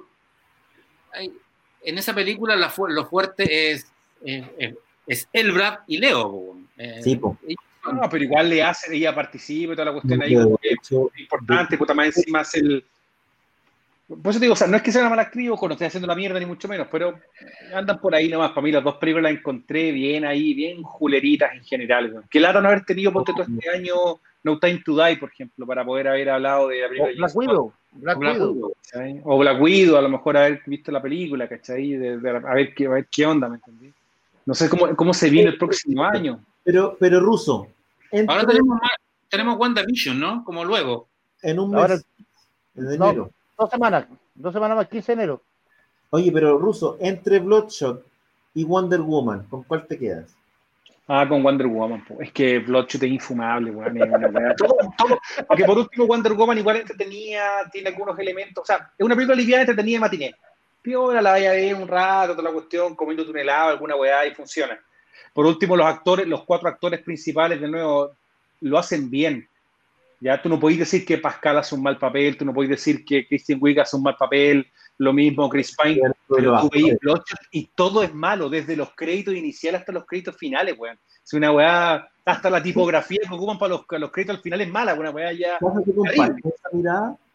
Puta, es que, es que Bloodshot no lo pasé mal, weón. Yo lo fui a ver al cine más encima. Eh, el cine, vos caché que eh, Andes Film me compró una cantidad grande de cómics para regalar en los cines, bueno, y se los tuvieron que tener la raja. Porque digo que, que el otro día vino este el de Cinemark, bueno, eh, el Lama Chico, oh, y me dijo, me dijo que me lo iba a revender. Le habían llegado como cuatro cajas de cómics de Borocho. Yo, yo hice muy buen negocio, así que lo voy a querer siempre. Oye, eh, pero, pero ya, si te quedáis con una de las dos, ¿con cuál te quedáis? No, Wonder, Wonder Woman, sí. Pero no es mala, yo Bloodshot no la encuentro tan mala. Lo que pasa es que es rápido y furioso con superpoderes. Es un hueón, es... es... creo yo que los, los puntos altos de, de, Wonder Woman son mejores que los puntos altos de Bloodshot. Ahora hay que decir que, no la vi ayer, caché, como para tenerla tan fresca, pero tengo la impresión de que Bloodshot está mejor contada. Es, una, es, más cortita. es un relato más tradicional, ¿cachai? Está lleno de clichés por lo mismo también, pero creo que es, que es cortita. Que los puntos altos y los, minutos. y los, actores son mucho mejores en Wonder Woman. Yo, yo, no, vi Bloodshot, me alata verla, pero eh, creo que Girls Prey es mejor que Wonder Woman. Bloodshot, oh, no, All War sí que no te lo defiendo. All War sí que cagaste. Ahí prefiero Bloodshot. Ahí, ni cagando te lo defiendo All War. Mira, Ángel Bermúdez. Robbie actúa increíble en, Hollywood y al no tener tanto diálogo le exige más a su personaje. Es verdad, bueno, la mina actúa sin, la película. Hubo N críticas a Tarantino en Cannes cuando estrenaron respecto del rol de, de la Margot Robbie, básicamente porque, bueno, que sacaron un poco en cara el machismo de la película. Estamos hablando de una película donde todos los personajes fuertes son hombres y donde las mujeres tienen personajes menores. Y de hecho, el personaje de Margot Robbie tiene súper pocos diálogos en la película. Y, mostrando un rango, como siempre, de, la, de, esta actriz media naif. Como que no cacha mucho, como media, como que camina sobre el suelo casi. Eh, y lo criticaron harto por lo mismo, ¿caché? Como por no abordar la actriz, no abordar, digamos, el, el, el personaje con una mirada más tridimensional, ¿cachai? Ella es como la, una poser girl más, ¿cachai? Lo soy ella porque la actriz linda, pero no tiene mucho desarrollo de personaje. Respecto, no sé, pues estoy pensando en una película, la película está en que Margot Robbie es de la Tania Harding, ¿es la de las patinadoras? No sé si la vieron. Ah, muy buena, sí. Eh, sí. muy buena y ahí ella actúa. Pero es, que esa, pero es que, claro, esa película es el biopic de la historia de Tonya Harding, con todo lo que tiene, con el que le mandó a forrar a la otra galla. Acá, el personaje que tienen en Eras una vez no era un personaje, o sea, era un personaje pivote que servía obviamente para conectar el tema de Charles Manson con los personajes de Pete DiCaprio, pero no era la historia más importante de la película, por lo tanto, aparte que también el personaje, ¿cómo se llamaba la actriz? Se me olvidó el nombre de la actriz que ya interpretaba ahí. Sharon Tate. Sharon Tate. La, esposa de, Roman Polanski. Claro, o sea, de nuevo, no, no era lo más importante, ¿cachai? ¿no? De hecho, si tú lo pensáis bien, el final termina con que eso nunca pasó, ¿cachai? A ese nivel llegáis, o sea, que realmente nunca ocurrió el hecho impactante de Hollywood, por lo tanto, o sea, más relegado todavía. O sea, de una otra manera, a mí que haya hablado o no hablado, la verdad que me da un poco lo mismo, porque no era, no era la historia que yo quería ver. De nuevo, era pivotal dio al tema es que uno no puede decir, oye, Margot Robbie es una gran, creo yo, una gran actriz porque el rol que hizo en DiCaprio, en, la película de Tarantino, digo, claro, en esa película, como dicen por acá, claro, era como la Barbie Sharon Tate, porque, porque básicamente el rol era más y bonita. En la otra película de, de, la Tony Harding, ella se lleva el peso dramático de la, de la película, de lo increíble, ¿cachai? La película es muy buena y se lo recomiendo harto tiene un tono más de comedia, media cínica, eh, que, está muy bien. Y ahí veis, claro, la ves actuar. Eh, y Aquí lo que comenta J.B. Sandoval, eh, un punto alto que de verdad no lo comenté, de las Dance. Creo que pocas veces uno ha visto series que generan el impacto que generó las Dance. O sea, ¿cuál es de las Dance? La serie de los Chicago Bulls de Michael Jordan. Ah, la última temporada que tuvo Phil Jackson. El equipo histórico de, de, los Chicago Bulls dirigido por Phil Jackson. 98. todos saben que al final de temporada no les van a renovar los contratos y se, y en el fondo se juramentan entre ellos de salir campeones. Y a partir de eso, y a través de saltos en el tiempo, abordas la, el principio de las carreras de Scottie Pippen, de Michael Jordan, especialmente la gira, la, la serie gira en torno a Jordan. Para mi gusto, esa es la mejor serie de superhéroes del año brutal. Aparte que, bueno, Jordan, viejo. Yo crecí con Jordan en los 90, pues, bueno, yo veía los partidos de la NBA, seguimos a la época de Jordan, ¿cachai? Eh, y ver la serie fue muy bien hecha, estaba muy bien lograda, generó impacto. La serie hasta el día de hoy, se, creo que la semana pasada, antepasada, leí otra entrevista que le hicieron a Scottie Pippen donde hablaba de, del último partido, ¿cachai? Y toda la cuestión, o sea... efectivamente, una gran, gran serie muy bien producida y también que se estrenó semanalmente, no era una serie que, que, fue toda una semana. ¿Cachai? De, un parado, si no lo has visto... Lo poco típico de una serie de deportes o un documental de deportes que, generaba, que generó un impacto global. Muy pocas figuras logran eh, logran eso, ¿cachai? Probablemente, no sé, pues... Además que se murió Kobe Bryant, pues, tiene que ver con Tiene que ver con Michael Jordan estamos hablando de un tipo, bueno, un año que, se, que además, claro, se murió Kobe Bryant, se murió Maradona, ¿cachai? Eh, o sea, tremendo. Pero probablemente, claro, en este caso Michael Jordan es un tipo que, que logra que todo el mundo vuelva a mirarlo. Eh, pasó en Estados Unidos una cuestión súper heavy que comentaban que una de las razones por las que Jordan acepta hacer esta cuestión, este material que estuvo guardado mucho tiempo que no se podía emitir sin la aprobación de Jordan. Y una de las razones por las que él accede a hacer esto es porque las generaciones menores no lo conocen. Las generaciones más chicas en Estados Unidos hablan de LeBron James, hablaban obviamente de Black Mamba, pero no conocían a Jordan, no lo habían visto jugar. Y uno ve el, el, documental y te acordáis lo increíble que era ver jugar a, Michael Jordan. Puta, Jordan era, bueno, a mí uno de los mejores. No, fue, fue, y la serie, como te digo, muy bien hecha. O sea, una serie que, que tenía una narrativa muy típica biopic o serie de, o típica serie de, de, de, un deportista, ¿cachai? No es como la serie de Ayrton Senna o la serie de Fangio, que también estrenaron este año. Eh, puta, de una u otra forma fue algo distinto. ¿Cómo se armó la serie? Ahí te di cuenta que hubo un trabajo de verdad, de verdad, muy bien hecho. Puta, tenemos que tocar ese tema. por favor.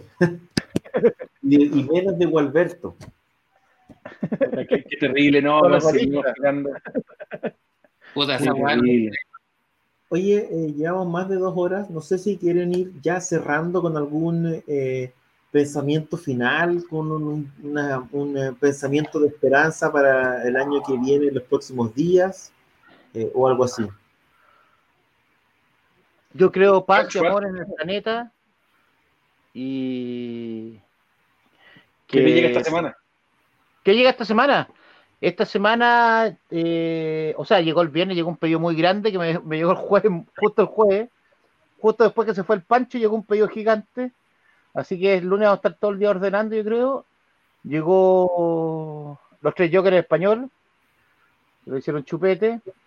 Y esta semana debe estar llegando como seis pedidos más, que no tengo la más puta idea que llega, pero ya llegan hasta web. Esos son tus para que la gente, ¿qué le recomienda a la gente para que parta el ese primero de enero que va a estar caluroso, que la gente va a estar recuperándose, no sé si te quiere, tiene que leer algo? ¿Qué debería uno- leyendo? El primero de enero eh, tengo una nueva versión del clip de Manara y la vendemos con un- una cremita nueva que nos llegó también para entregarlo juntos para, para celebrar el primero de enero. No, yo creo que, ¿sabéis qué? Hay igual, Te voy a mostrar un librito que me llegó que está muy bueno. La gente pregunta si vive en la tienda o está en la casita. Estoy en mi casita. ¿Sabéis Que qué? Esta semana, sucursal de Chazam Comics allá. Impre- Sí. impresionante, la, impresionante la, la casa de, de. La cagó, weón. La, no, la cagó. me llegó, me lo comp- compré esta cosita de Gonzalo Llenader con Oscar Sala de Robotech. ¿Sabéis que está la raja, weón? Se dieron la paja de, o sea, yo no sé si se- pero eh, se dieron la paja de leer todo de nuevo, ver todas las películas y ordenarlas cronológicamente. La portada encima de Genso, que se pegó una pega súper buena, pues no sé que vale mucho la pena esta vez. Está bien bueno, el problema es que el weón ya se la agotó, así que parece que le quedan como 10 copias para que hablen con el Oscar a ver si alguien le alcanza a comprar las otras que tiene, weón. Yo le regalé una a Juanito porque es como es fanático de Robotech. Estaba la Pero está venta. basado en Robotech, ¿verdad? 100% Robotech, esto es americano. Protocultura se llama. Sí, Ya, es- está basado todo el trabajo de Carl Maisek. Sí, Está- muy, muy bueno el libro. Y la portada Estaba está, la venta. está de otro nivel, weón.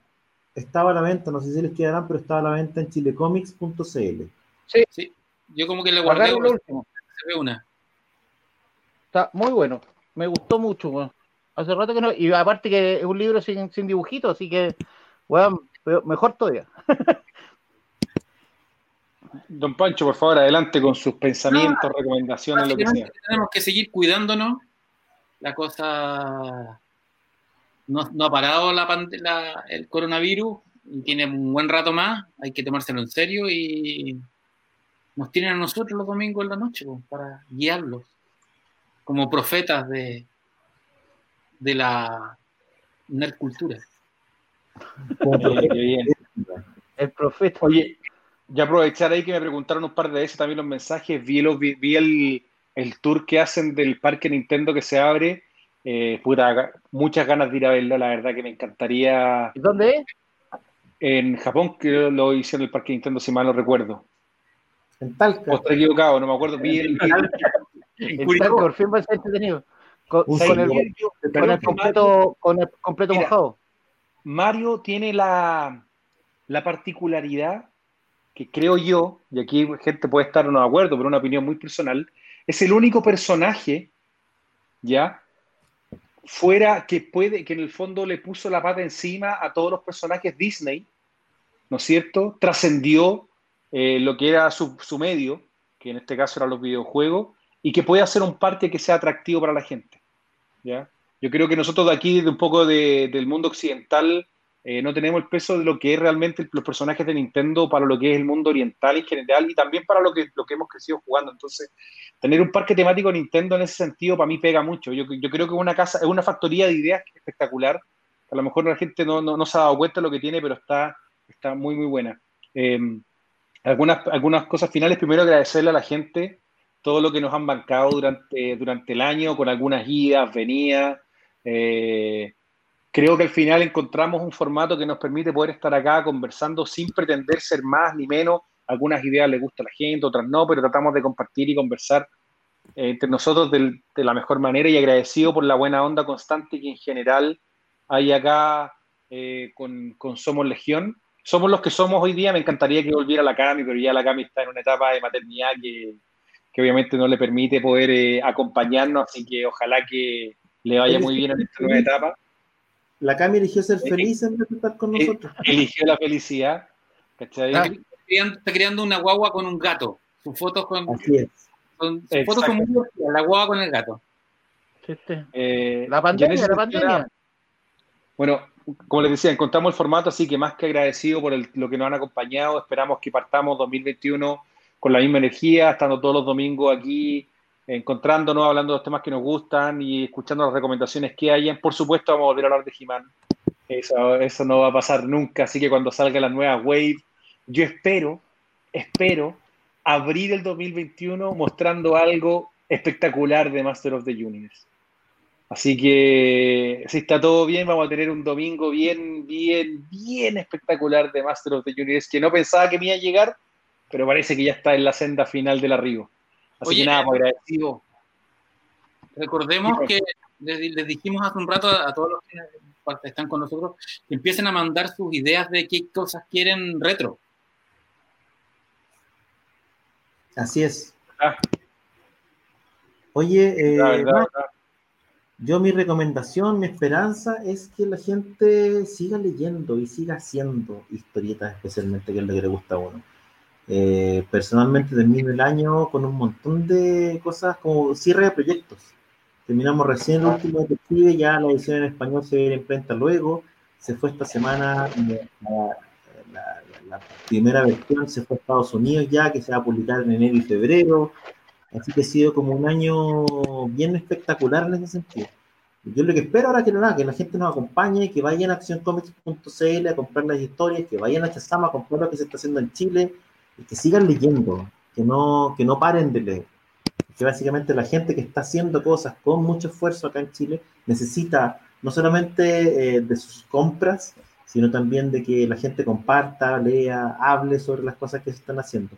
Eh, esta semana la gente de Wolu logró con un Kickstarter juntar plata para hacer un piloto del primer anime chileno. Ese tipo de cosas están pasando hoy día. Eh, y es importante Está súper bueno ese, ese anime chileno.